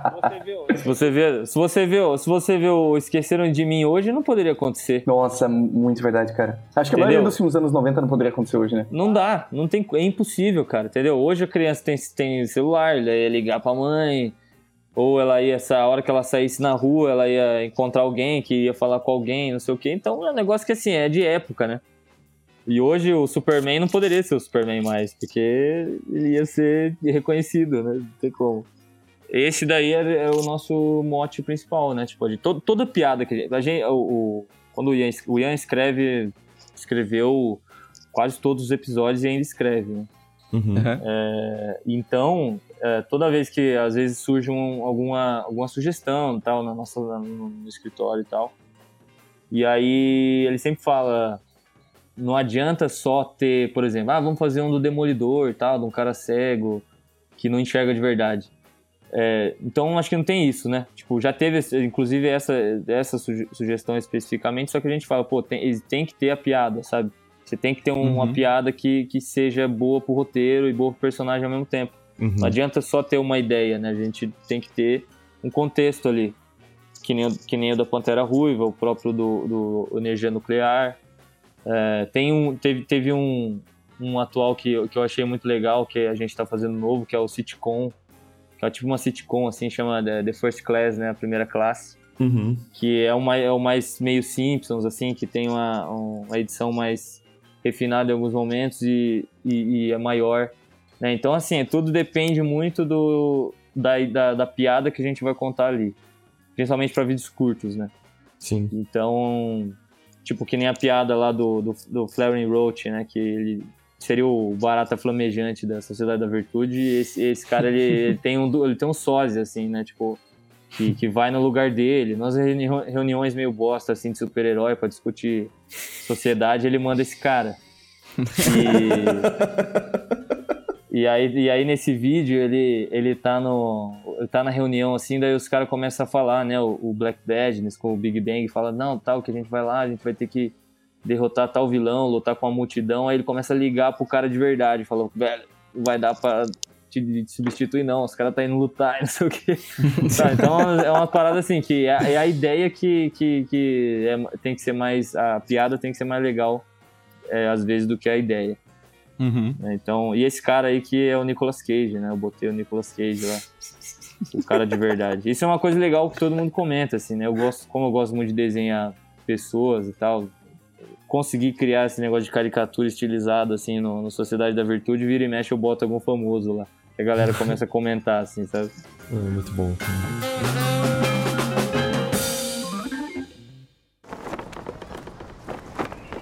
Segurem firme, seus mexilhões mal cozidos. Temos um anúncio a fazer. Nasce esse mês nosso primeiro grupo de assinatura para ilustradores, o Jornada Iconic. Imagina você poder estar participando de encontros online com seu áudio e vídeo ligados junto de artistas profissionais e outros estudantes, podendo interagir e compartilhar experiências ao vivo. Essa é a premissa que faz o Jornada Iconic nascer. E a gente oferece mais de 15 encontros online ao vivo por mês com anfitriões incríveis. Só para você ter uma noção, esse mês a gente está recebendo Bruno Biasotto, Hugo Richard, a gente está recebendo Lucas Parolin, Marco Álvares, Priscila Tramontano e Úrsula Dourada. Além disso, a gente tem uma comunidade do Discord muito interessante focada em ilustração, exclusiva para quem é assinante. Todos os encontros, inclusive, ficam gravados e armazenados na nossa biblioteca para você assistir quando você quiser, no seu tempo, enquanto tiver a sua assinatura. Eu, particularmente, acho que não existe nada tão especial quanto contar com o apoio de outros artistas e não deixar a sua motivação morrer nesse processo. Então, com a jornada, você tem a oportunidade de constantemente estar renovando a sua energia e nunca mais ir em frente sozinho. A gente está muito ansioso para te receber. Se tiver interesse, o link está aqui na descrição e também em jornada. Simbora de volta pro nosso lindo show!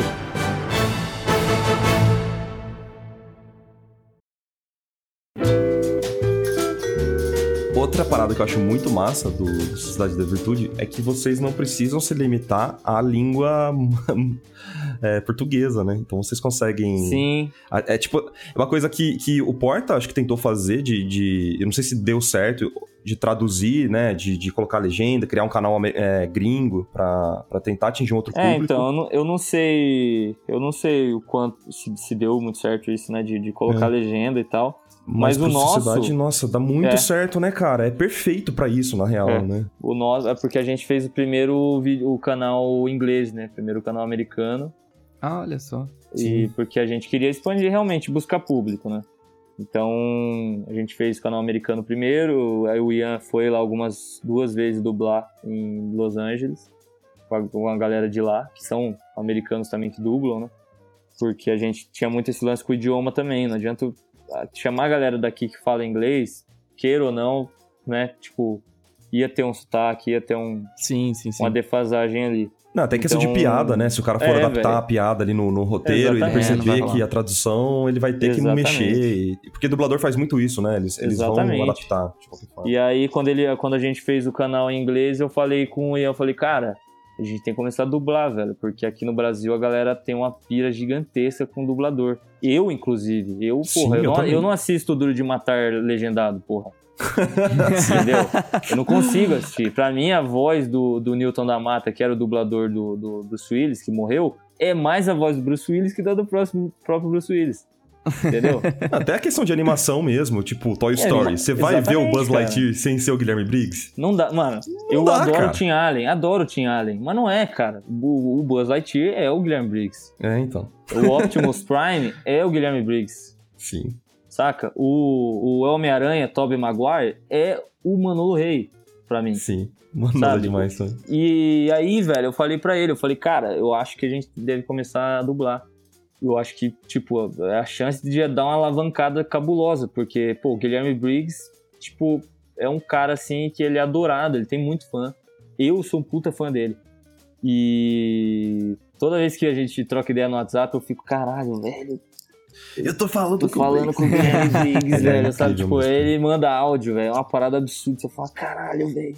Tipo, o Buzz Lightyear tá falando comigo, sabe? Aquela, você criança não consegue... Nessa hora você não consegue separar as coisas. Nossa, não, e só, e só pra dar uma, uma parte nisso, eu assisto muito o canal do, do Wendel Bezerra, né? Do Manolo Rey também. Sim, e, velho. E o, o- Wendel, ele começou a fazer uns vídeos de dando conselho. E eu sigo todos, mano, porque é o Goku me dando É conselho, o tá ligado? Goku, né? Você vai negar? Você vai falar, não, não, Claro não vou eu- ouvir. Claro que eu vou seguir, cara. Porra, velho. Eu, eu lembro, mano, ô, teve um- uma vez que eu fui jogar futebol com a galera do Omelete. E aí eu cheguei lá e tal, no- a gente chegou no canto, no, no, no, no society lá pra jogar, Uhum. jogar futebol, daí do nada veio uma voz atrás assim, é, o que que é a quadra? E puta, era o Wendel, o Wendel Bezerra. Nossa, que E eu hora, falei, caralho, velho, o Goku me perguntando onde que é a quadra. então é uma parada, mano, é muito louco isso, cara, porque É. eu lembro, eu lembro que quando a gente começou o canal português, o Ian me mandou a lista de vozes, né? Tipo um mostruário de voz da galera. Caralho, velho, eu comecei a ouvir aquilo, eu falei, mano, que foda. Tipo, e esse cara vai. E eu acho que essa, velho, inclusive eu falo isso e eu acho que cada vez eu tenho mais certeza. É a coisa, é a- maior realização pra mim, velho, como desenhista. É ter os meus desenhos dublado, dublado pra essa galera. Nossa, que é, Sabe? deve ser Pra uma mim- sensação inacreditável mesmo, né? Cara, pra mim é a coisa mais foda. Eu não, não hoje eu não consigo mais falar assim, porra, velho, eu, eu acho que isso realmente é, é aquilo que, que, que- que mais me deixou feliz nos últimos tempos, assim. Porque eu cresci vendo desenho, cara.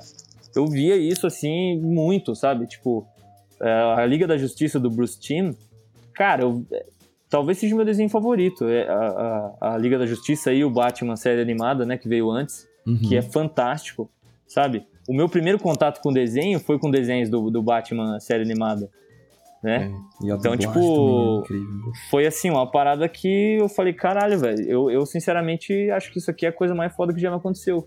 Né? Tipo, o, o, o, Briggs, o Guilherme, o Guilherme Briggs, ele escolheu dublar a Pantera Ruiva. A gente queria que ele dublasse o Big Bang, porque seria o nosso Superman. Aham. E ele pediu, ele falou, cara, eu acho que a Pantera é mais legal, eu, gost- eu gostaria mais de fazer e tal. Aí, pô, você vai falar não.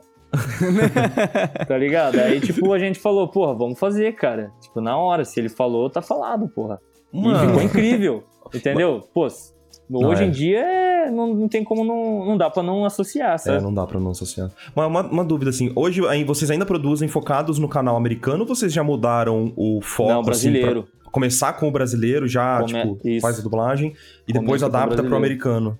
Isso, Ah, e, e, assim, começa com o brasileiro. o, o- é, é pergunta de fanboy mesmo, é massa, eu quero saber se esse bastidor. Então, o, o- você já teve essa troca com, por exemplo, o Briggs, dele de- desenhar algum personagem ou ter alguma ideia nesse sentido? Porque ele desenha também, né? Desenha, cara. Não, acho que é que assim, o contato dele é mais com o Ian mesmo. Ah, tá, diretão. E, é, e assim, ele desenha pra caramba, assim, ele desenha muito bem, assim, se, for- se você for ver os desenhos Uhum. dele, são, são legais pra caramba, cara.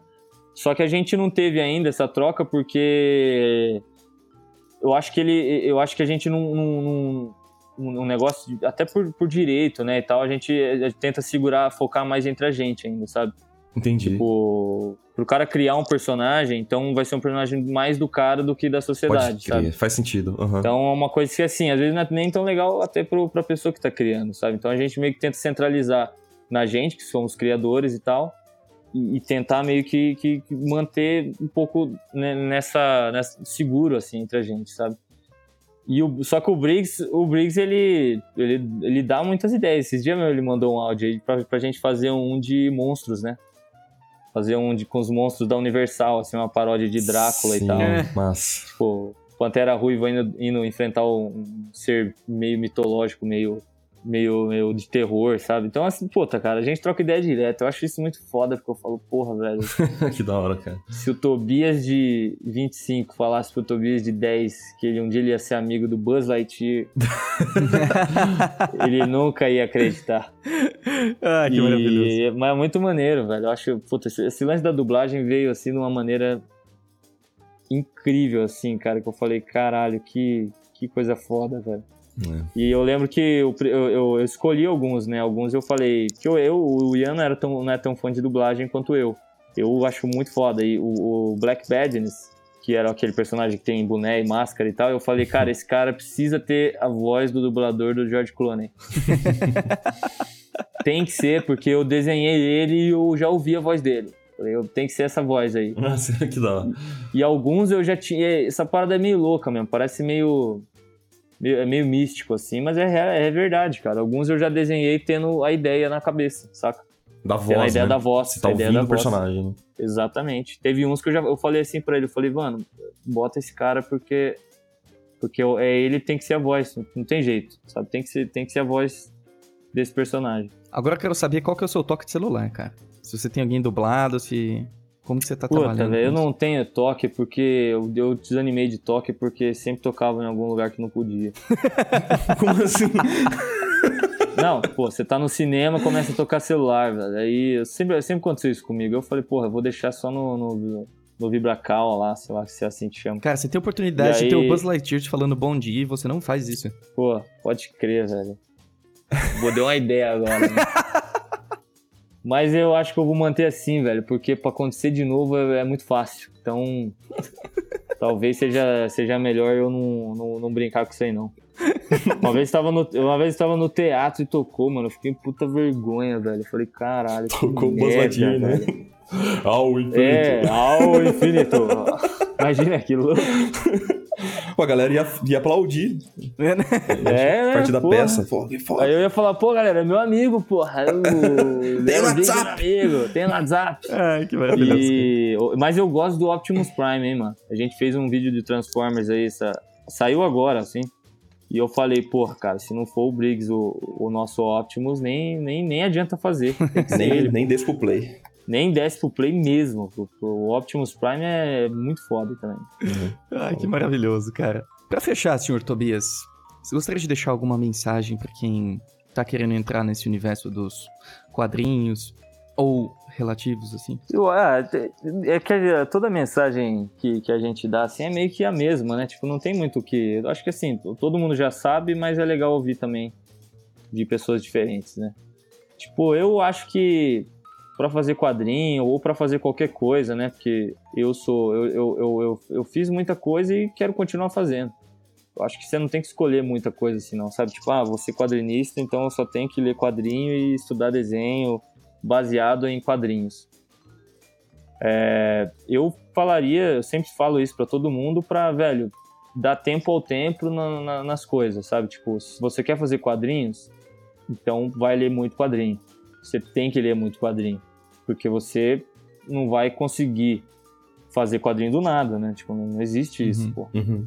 né? Tipo, com sociedade é a mesma coisa, cara. Eu não, eu não simplesmente sentei e comecei a fazer as paradas que vinham da minha cabeça. Eu tive que estudar muita coisa. Estou ainda em grandes, tipo, um processo de estudo até hoje, né? Eu acho que ainda dá pra melhorar muito, assim, cara. Sabe? De qualidade mesmo. Então, tipo, eu sempre falo pra galera que tá começando pra ter calma, principalmente, porque esse lance do imediatismo é um negócio que frustra muita gente, né? Tipo, de você começar a desenhar e e achar que tá muito uma merda e não querer, sabe, de, de, de criar esse, esse, esse, essa, esse, esse negócio, sabe, tipo, ficar preso a isso. Então é um negócio que, assim, normalmente não funciona. Então eu sempre falo, é, tenta dar tempo ao tempo, é, ver realmente o que você gosta, mas não ficar só focado nisso, porque é sempre interessante, assim, você testar as coisas para ver se é legal para você, se tá maneiro, se tá funcionando de um, de um jeito legal, para depois você dar continuidade. E, velho, sigam os seus sonhos. Aquela parada. né? Tipo, Toca a música da Globo. toca a música da Globo, né? Tipo, eu acho que assim, eu, eu realmente, cara, não tenho muito o que dizer porque eu ainda tô nesse processo, sabe? Eu acho que. É, é assim, você, você ser o seu próprio apoio, sabe? É uma coisa muito importante, né? A gente é, é, vivendo em rede social é uma parada que a gente sempre acha que é, esse negócio, né? De tipo, ah, vou postar porque, sabe? O apoio não tem que ser o público, sabe? Tem que ser você mesmo, às vezes. Uhum. Você tem que se apoiar, você tem que correr atrás das coisas sem sempre querer algo em troca, sabe? Uhum. Se isso vai virar ou não, eu sempre sou a favor de fazer o trabalho bem feito no máximo que eu puder. Sabe? Sim. Tipo, uhum. se o Sociedade da Virtude acabasse, acabar amanhã, eu vou ter certeza que eu fiz o que deu, uhum. saca? E isso é o melhor aprendizado, cara. Se, se quem, quer, quem quiser começar, porra, vai fundo, assim, sem muito pensamento, sabe? Às vezes, porque quando mais você pensa, mais você cria obstáculos, às vezes, para as coisas, sabe? Uhum. Então, assim, eu acho que tem que arriscar mesmo, né? Você, Henrique, você não, você não tá viajando pelo mundo aí há pouco tempo? Sim. Então, entendeu? Se você fosse pensar realmente, talvez, na, na, no, no, que você ia precisar, talvez você até não fosse. É, com certeza. Pensar demais, né? É. Né? Então, exatamente. Quando você pensa demais, às vezes isso te, te barra certas coisas. Então, tipo, eu acho que a galera que. Muito, um, teve uma das Comic Cons que veio um cara falar comigo disso, falou, cara, eu comecei a desenhar porque eu vi teu trampo. Isso me emocionou, Porra, assim, de um jeito muito foda, sabe, cara? Sim.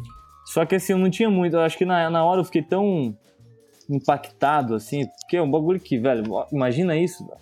Eu, falo, eu falei isso pro Frank Miller, um, sei lá, pro, pro, pro, algum cara muito foda. Agora, o cara vem falar pra mim. É uma parada meio. meio tem algo sabe? aí. Sim, tem algo aí, mas é exatamente, né? Você tem que valorizar isso. Eu fiquei meio em choque na, na hora, talvez eu não tenha até conseguido falar direito para ele Manda um recado pra ele, ele tá ouvindo nesse momento. Entra, é, José. Você que foi falar meu, lá comigo, que infelizmente eu esqueci o nome, porque eu sou uma bosta com memória. É, porra, sabe, assim, é incrível, segue né, o rumo, incrível. assim, cara, sabe? Eu acho que é, é eu fico, fiquei muito lisonjeado nisso, de, de, receber isso, mas eu acho que, assim, o negócio é, é tentar é, buscar referência sempre, sabe? Ir em palestra mesmo, ouvir aqui o programa de vocês, que é um negócio que real, realmente está criando aí um jovens artistas aí. Logo mais vai vir uma galera aí, velho, falando que, que, que virou desista por causa dos seis. Imagina? É, Doido, Isso né? É... Deve ser. Não, vai vir, vai, vai surgir, cara. Ai, ai, ai. Entendeu? E é, e é meio que isso, cara. Eu, assim, eu não tenho nem muito o que falar. Até me enrolo na hora de dar dica pra alguém, porque eu acho que é Tobias, meio que o o seu mundial. episódio foi a sua mensagem. Pô, espera, hein? Imagina, velho. Seu episódio, cara, foi sua mensagem. Demorou, velho. Porra, foi um prazer, viu? Cara, me dá um abraço virtual. Isso aqui foi uma delícia. Foi maneiro mesmo.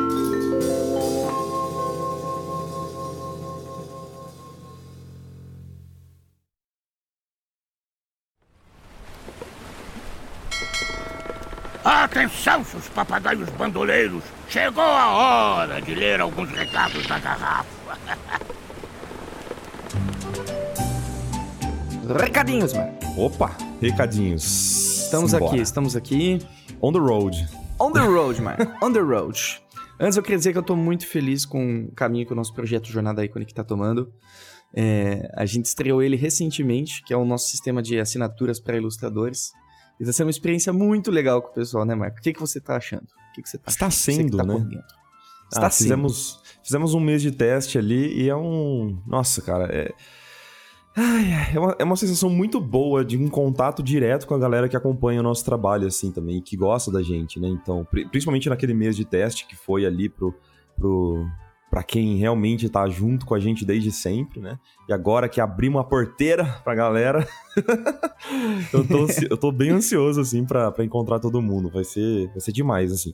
Principalmente porque eu reservo um tempinho para estudar junto com a galera. Isso que é o mais sensacional, né? Que é uma parada que eu fazia nas lives, só que com os trabalhos eu acabei perdendo um pouquinho, né? Mas agora retomamos com o Jornada isso, então estudar junto com um monte de gente é, é sensacional, sabe? Pelo menos para mim é motivador. Não, é incrível mesmo, cara. E esse mês, então, nem se fala, né? A gente tá com Bruno Biasotto, Hugo Richards, Luca Parolin, Marco Árvore... Luca Parolin. Luca Parolin. Parolins. Lucas Parolin. Márcio Árvore. Eu. Priscila Tramontana e Úrsula Dourada. Olha esse mês.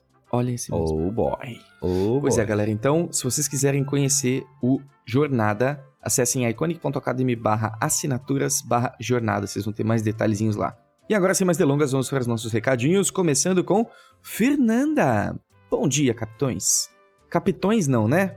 Vamos Capitães. começar de novo? Capitães. Foi eu que falei errado, não foi ela não. Ando bastante inspirada e com vontade de fazer as coisas acontecerem e tenho vontade de trazer as pessoas junto comigo. Tenho um amigo que está estagnado na vida há alguns anos. Como faço para ajudá-lo a se mexer? Fê, Ótima pergunta. é uma ótima pergunta mesmo. Muitas vezes eu já. Eu, eu tive amigos que estavam nessa situação de estar estagnados, e muitas vezes eu era o amigo estagnado. e uma coisa que eu reparei ao longo do tempo é que isso está fora do nosso controle. É. É que a gente não pode fazer isso pelos outros. A gente não consegue salvar as outras pessoas. A gente pode oferecer oportunidades, mostrar portas, mas elas que têm que girar. Então, uma coisa de coração que eu te recomendo, assim, por experiência própria, não coloque o peso nas suas costas de resolver a vida e o problema dos outros. Uhum. Você não vai é, ter bons frutos disso. Você só vai ficar extremamente frustrada porque você vê alguém que você ama sofrendo e você não consegue fazer nada a respeito. Mas, às vezes, só de você estar ali do lado, você ser um exemplo para ele já, é uma, já faz uma diferença enorme. Então, tenta ser o exemplo. Isso é o que eu mais tento fazer na vida, sabe? Eu acho que é o que mais faz diferença. Das vezes que eu consegui sair da estagnação é porque eu vi bons exemplos, eu me inspirei por bons exemplos. Então, é, esses são os meus dois centavos nessa, nessa pergunta. Cara, eu concordo 100%, Rick. É, Eu, ia eu ia me sentir mal de falar isso, mas ouvir você falar essa resposta pra mim até me conforta, porque eu também me sinto de mãos atadas às vezes, tipo, vendo um, um amigo que, que tava junto ali na época de estudos e tal, e hoje em dia o cara desanimou completamente e tal. Então, talvez pra complementar um pouco o que você falou, é importante que a gente lembre que a gente não pode tomar a decisão por outras pessoas, né? Isso é uma parada até perigosa para outros âmbitos, mas vamos falar de, vamos resumir aqui para desenho, né? A gente não consegue entrar na cabeça da pessoa e fazer e tomar decisões para elas como se a minha vontade fosse a correta para aquela pessoa naquele momento também. Percebe o que eu tô querendo dizer? Ah, Então, às vezes, é, o estudo de desenho, né, é, a- a- estudo de pintura, não é o que aquela pessoa está precisando naquele momento. Por mais que você ache isso, sabe? Que pra você faz muito sentido isso. Mas pra pessoa, na realidade dela, não é a prioridade, entendeu? Às vezes ela precisa resolver outras coisas, paradas pessoais e tal. E a sua vontade não pode se impor sobre a daquela pessoa, entende? uhum. mais ou menos do que eu tô querendo dizer. Espero que tenha sido um pouco claro, assim, que acho que foi um pouco confuso, mas é meio que isso, sabe? É, tenta pensar que. é, e, e tenta ajudar de outras formas, né? Não necessariamente de tentar trazer essa pessoa pra estudar junto com você, mas tentar entender como você pode ajudar nos outros âmbitos da vida da- daquela pessoa. É, por exemplo, com certeza. O que o Rick falou ali de estar presente já é algo é, excelente. Você falar pra pra uma pessoa que você gosta, que tá passando por dificuldades, que é, você tá ali, se caso ela precisar, é, e deixar todas as portas abertas, deixar claro isso, sabe? Isso pode ser muito importante pra ela. Mas às vezes ela precisa resolver, ah, seja lá qual for o problema na vida dela, sozinha também. E, e isso é caso a caso. Com certeza. E eu acho que é interessante a gente aprender a usar os nossos órgãos proporcionalmente, né? Então, duas orelhas, uma boca. Aí a gente escuta bastante a pessoa. Às vezes é isso que ela precisa, né? Mas legal, foi que bom que você tá preocupada com o seu, com seu amigo. Aos poucos as coisas vão se ajustando, tá? Mas não se sinta responsável por isso. Acho que isso vai te fazer muito mal se você assumir pra você a bronca de resolver essa questão. Pois é, pois é. Pedroca do Brasil disse: Olá, capitães. Gostaria de saber, no que diz respeito à produção, quais as maiores dificuldades encontradas para viabilizar curtas-metragens animados. Dicas sobre bíblias do projeto. Observação. Rick, adoro sua pegada de ilustração e vocês são demais. Coraçãozinho, cara. É, obrigado, eu queria te lembrar isso, cara. Eu adoro a sua arte. Não, obrigado, cara. Fala assim, É. fala assim comigo emocionado. Eu lembro de Henrique Lira, eu lembro de oceanos, é, praias, ah, coqueiros, nuvens fofinhas. pra mim, esse é o tipo de arte, assim. Eu gosto muito, É, É o meu. São os meus sonhos internos fugir urban, Marco. Sempre Olha fui um aí. menino da cidade. Meu sonho é um dia morar no litoral. Quem sabe um dia, né? Pedroca, sobre as maiores dificuldades encontradas para viabilizar um curta-metragem animado. O que eu posso te falar é da minha experiência, tá bom? Eu fiz, um curta, eu fiz dois curtas animados na minha vida. O primeiro eu fiz totalmente sozinho. O segundo eu tive o prazer de coordenar uma equipe de 30. Mas eu precisaria entender o seu contexto para responder essa pergunta, porque a maioria das pessoas que fazem curtas-metragens, o problema é a verba, porque é uma coisa que exige muito trabalho. Então você precisa de muita paciência. Quando eu fiz o meu primeiro curta, eu era estudante, eu não precisava trabalhar, eu estava com bolsa. Então, eu tinha todo o tempo do mundo para fazer meu curta-metragem. Hoje, seria inviável fazer aquele curta, certo? E quando eu fiz o segundo, eu fiz com a Nickelodeon, então a gente tinha verba.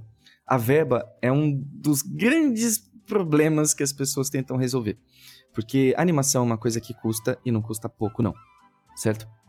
Então, o primeiro problema, uma grande dificuldade seria a questão da verba. Muita gente viabiliza com edital, por exemplo, aqui no Brasil em vários outros países do mundo. Edital é uma coisa que leva tempo para você conseguir. Você tem que preparar o material, a resposta nem sempre vem rápido. Então, você tem que ter muita paciência. Às vezes pode demorar anos para você fazer um curta-metragem. E você tem que ter ciência disso. Você tem que realmente assim acreditar no teu projeto, porque é, um, é uma coisa de médio prazo. Assim. Você não vai terminar ele em oito meses, a não ser que você abra, abra mão da sua vida e tenha uma equipe de 50 pessoas. Depende do grau de dificuldade também. Você comentou da Bíblia. A Bíblia é fundamental, né? Porque é a partir dela que você vai convencer as pessoas de que seu projeto ele é interessante. Então acho que investir um tempo nela é muito importante. Em relação de produção, acho que a Bíblia é uma das coisas mais fáceis de serem feitas, tecnicamente falando, mas mais perigosas de se errar é, narrativamente falando. Então é muito importante que vocês dediquem. É como se fosse a thumbnail de, um, de uma ilustração, sabe? Você tem que acertar ali, você, você, você testa ali. é muito importante que você dedique bastante tempo assim na questão de história, os personagens, como o universo funciona do seu personagem, como os personagens interagem, qual, qual a relação entre eles. Então, de repente, nessa etapa, contratar alguém que tem experiência em roteiro, tem experiência em narrativas em direção, acho que seria um grande aditivo para o seu projeto. Porque a partir disso tudo fica mais fácil, na minha opinião, tá bom? Rick, deixa eu complementar a pergunta dele então, só para a gente deixar talvez esse papo mais rico. É, na sua percepção, conversando assim nos casts e conversando com a galera de animação, quais seriam os maiores, entre aspas, erros que as pessoas cometem uh, ao produzir uma Bíblia para vender o projeto? Acho que isso pode ser uma, alguma, algum ponto interessante assim para ele também. Eu acho que um, um, grande erro que eu acredito que seja feito nas questões da Bíblia, que a gente até conversou recentemente, com o nosso convidado da semana que vem. Opa, é... spoilers. é você tentar fazer uma Bíblia e inserir como aquele projeto vai ser extremamente famoso e vendável. Então você coloca como que ele vai como vai ter um bonequinho de pelúcia dele. Você já faz vários materiais licenciados dentro da Bíblia. Tipo, olha, quando a gente fizer sucesso, é isso aqui que a gente vai vender, ó. Faz uma caneca com o personagem. Isso uhum. não, sabe? Não faça isso. Não tem necessidade. Seria o passo maior que a perna, né? Então, ao invés do cara tentar se focar numa parada que é o mais é, interessante para aquele momento, que é a história, o universo, o cara já tá, já tá querendo pensar lá na frente, uma coisa que pode ser resolvida com outras equipes e tal, né? É, é perda de foco, talvez, né? Perda de foco e demonstra é, que você tá tentando ser espertalhão Olha, eu entendo que vocês querem ganhar dinheiro com o meu projeto, então aqui eu já deixei até pronto aqui para entender, mostrando que eu entendo a intenção de vocês. Não, eles sabem, eles sabem disso, tá tudo bem, certo? Mesmo se você não quisesse vender, esse problema não ia ser mais seu, sabe? Então não se preocupe com isso. Não se preocupe uhum. com essa questão de fazer produtos e etc, né? O segundo é você apresentar sem paixão o projeto. Por mais é, relativo que isso pareça ser, faz uma diferença enorme. Então, geralmente, quando um diretor ele vai apresentar um, um, um, um projeto de animação ainda, a gente está falando de uma coisa que entretém, você ser essa pessoa que vai entreter, eu acho que é importante. Então, você imita os personagens, você contextualiza, você diverte as pessoas que estão assistindo. Eu acho que esse, você começa muito com o pé direito se você consegue fazer isso. Se você só apresentar de uma maneira amena, tudo bem. Até tá tudo bem, sabe? Mas se você conseguir interpretar e demonstrar um pouco da energia que você quer botar no projeto, acho que faz uma diferença enorme. É, claro que isso varia do, do gênero do projeto. Se você está propondo uma animação de terror adulto, você não vai precisar ficar fazendo malabarismo, né? Mas se você está fazendo uma animação para pessoas, sei lá, de 10 a 14 anos de comédia, ia ser legal ter elementos dessa maneira, não é? Você ser criativo na maneira que você apresenta o projeto, né? Outra coisa que é importante você ter em mente é entender É, é pesquisar, pesquisar outras bíblias. Então, não tentar fazê-la do zero da maneira que você acha que ela deveria ser. Então, busque por referências, procure pessoas que têm projetos que já fizeram, procure por exemplos de bíblias. Na internet você consegue encontrar várias bíblias, você consegue encontrar, acho que se não me engano, a bíblia do Adventure Time, na época que ele foi lançado. Tem muita coisa interessante aí disponível para você se inspirar e ter referências. Da mesma maneira, quando a gente vai produzir uma ilustração, a gente busca por referências, a gente vai fazer uma bíblia, é importante a gente entender onde a gente está se enfiando, né? Então acredito que essas são as duas coisas principais, Marquinhos. Você apresentar com paixão e você não tentar vender o projeto logo de cara, sabe? Você focar realmente na história e mostrar que tua ideia ela vale a pena ser feita. Uhum.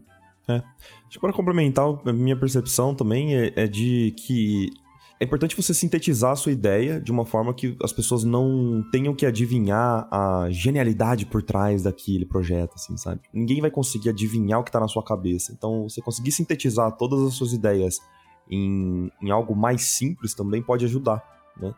Pra, uhum. Até para não ficar muito complexo e você conseguir, sei lá, resumir a, a, sua, a sua ideia, as suas histórias em uma frase mais curta, assim, sabe? Sim, com certeza. Não sei se isso faz sentido. É uma série de coisas, né?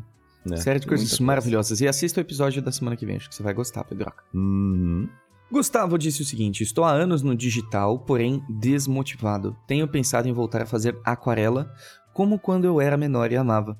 Porém, estou receoso com o mercado de não pegar job e largar as facilidades do digital. Alguma dica para esse marujo? Olha, Gustavo, eu entendo que você está desmotivado com o digital. Mas isso não impede você de continuar fazendo alguma coisinha e ir pra aquarela, assim. O que, que impede de você fazer as coisas de maneira concomitante, né? O André Roca, por exemplo, ele faz isso. O, a gente tem o grande Gonzalo Cárcamo, que provavelmente ele faz alguma pós no. Às vezes, né? No digital. Acho que você pode ser flexível, sabe? Acho que você não precisa se, se ater a uma mídia só. Você é um ser plural, meu querido. Você pode se imaginar grande, você pode se imaginar fazendo os dois, né?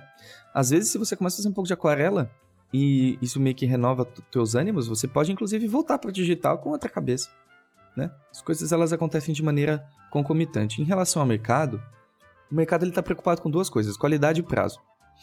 Então, se você conseguir entregar qualidade e prazo com aquarela, com giz de cera ou com é, uru, fazendo sua própria tinta com urucum, não importa, né?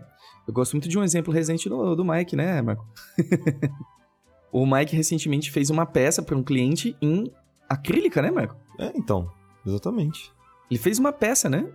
Inteira para um cliente gringo, meu. Meu. Em acrílica. Em tinta acrílica. Por quê? Porque ele tem qualidade e ele entregou no prazo. Por isso. Então, é, acho que essa é a preocupação. Se você conseguir entregar um resultado bom no tempo que você precisa, não importa como você faz o seu trabalho. Essa é a minha opinião. É, acho que ah, aí a única coisa que você deve levar em conta, Gustavo, é a questão do acabamento, da, uh, do acabamento final da peça, sabe? De como que você vai renderizar e de como vai ser ali o resultado final. Mas a essência da ilustração mesmo tá no desenho, sabe?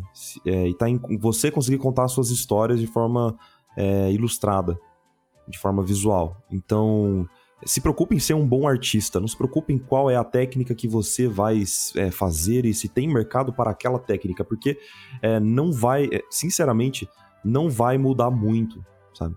O máximo que pode acontecer é, é da técnica, dependendo da, de como você usa, ela, ela pode te ajudar, te facilitar em alguns mercados específicos. Então, por exemplo, eu trabalhei já com ilustração é, infantil e para editoras. Alguns clientes queriam uma técnica de aquarela para remeter a algo mais, mais simples, sabe? Mais artístico, até um pouco mais lúdico, de, dependendo de como você usa né, a aquarela, porque é, a gente tem que deixar claro também que a aquarela você consegue usar ela de uma forma hiper realista ou até de uma forma bem mais simplificada, né? Então, sinceramente, cara, se preocupe em ter um bom desenho, contar boas histórias e, e, ser um bom artista. E a técnica não deve te limitar, mas sim só expandir o seu universo. Como o Rick disse lá no comecinho, tenta é, manter a aquarela junto com o digital, se for esse o seu medo, esse seu, esse seu receio. Você não vai deixar de saber fazer digital simplesmente porque você começou a estudar aquarela. Isso não faz sentido nenhum, entende? Isso eu acho que é só uma algum tipo de aflição que você está tendo agora, mas não é, não se preocupa. Seu, seu universo só vai expandir. Com certeza. Beleza? Rodrigo Cândido disse: Olá, comandantes do navio Iconic. Revisitei sketchbooks dos últimos oito anos e vi que hoje ainda cometo os mesmos erros crassos de fundamentos. Claro que me senti um lixo, mas engoli porque tinha uma arte para terminar. Por que não consigo evoluir? Interrogação, Ai, ai, interrogação, ai. interrogação, interrogação, interrogação. Com a palavra Marco Álvares. Cara, é, se você tá revisitando e, e- e percebeu esses erros crassos e você continua cometendo, mesmo entendendo quais são esses erros, talvez o seu problema seja de não correr atrás de resolver esses erros. Percebe?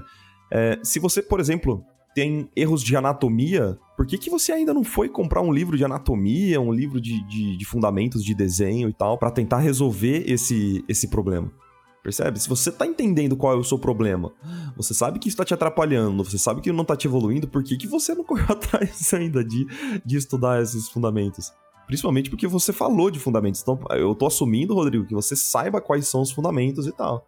Então, cara, existem diversos livros que podem te ajudar no- nos erros que você tá cometendo, sabe? Então, é, cabe a você dar uma pesquisadinha. Já, te- já falei diversas vezes os links dos livros que eu indico. Eu vou, vou falar, pra, porque tem muita gente que, que ouve só o podcast por agregador, né? Então tem, por exemplo, é, uma listinha de livros que eu fiz lá no bit.ly barra livrosarte, o L e o A do arte é, em maiúsculo. Entra nesse, nesse link que você vai ver uma lista de livros que eu recomendo e até separado por fundamentos. Então, vê lá qual que é a sua dificuldade e ande sobre os ombros de gigantes, sabe? Vai sempre estudar referenciando algum artista que sabe mais do que você, saca? Às vezes o que aconteceu com você é ter caído numa zona de conforto mesmo. Acho que agora, sabendo disso, tá na hora de se mexer. Muito bem, Foi muito estúpido. bem. Não, acho que foi necessário, é isso aí, né? é, então. Porque oito anos, cara, é muita coisa, tá ligado? Pra você não estudar, você tem que estar estudando sempre. Você não tem que parar pra. Depois de alguns anos parar e falar, hum, será que tá na hora de estudar? Sabe? Não, cara, você tem que estar sempre estudando. a todo momento, sabe? Muito bem, escuta o menino aí, escuta o menino. Muito bem, meus amores. Então eu gostaria também de agradecer os recadinhos de Rafael Batata, Cindy, Stéfilo, Stéfilo, Stéfilo, Janderson, José Adriano, Patrícia, Adrian. Gente, muito obrigado pelos seus recadinhos lindos, maravilhosos. Se você quiser deixar seu recadinho na garrafa, aqui na descrição você vai encontrar um link que te leva direto para os recados e a gente lê todos com o maior carinho do mundo. Gente, muito obrigado. Obrigado por terem mandado, né? Responderam o pedido do- da semana passada. Até falando em semana passada, eu queria pedir desculpas a todos os ouvintes pelo meu excesso de cafeína no sangue. Eu prometo não gravar mais daquela forma. Gravar mais daquela forma, eu estava um pouquinho empolgado demais, mas sei lá. Eu acho que se tirou a risada de alguém já valeu a pena. Desculpa, mas voltaremos com a nossa programação normal. Muito bom, meus amores. E agora, pra fechar, fique com uma mensagenzinha para calentar vossos corações. Beijinhos! Beijo.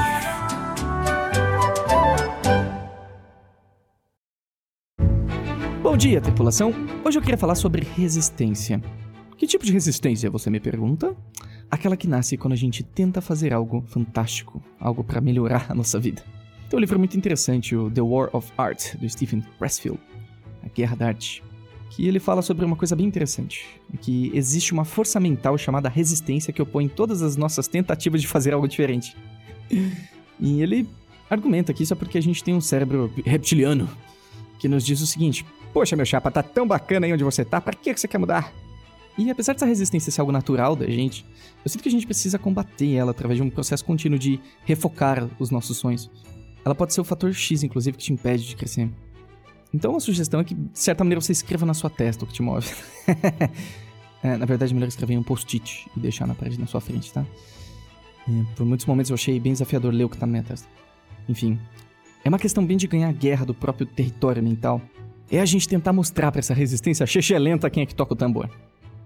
Ele mesmo diz que todas as manhãs, quando ele vai começar a escrever, e ele já escreve há não sei quantos meses sem parar todos os dias, ele lê um poema para chamar as deusas para o quarto dele onde ele vai trabalhar.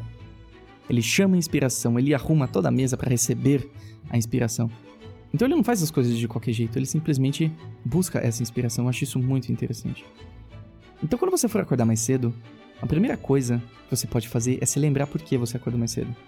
E se dedicar de coração porque vale a pena. Acho que as coisas ficam um pouquinho mais fáceis. É bem desafiador, mas a gente consegue. Um ótimo dia e continue navegando.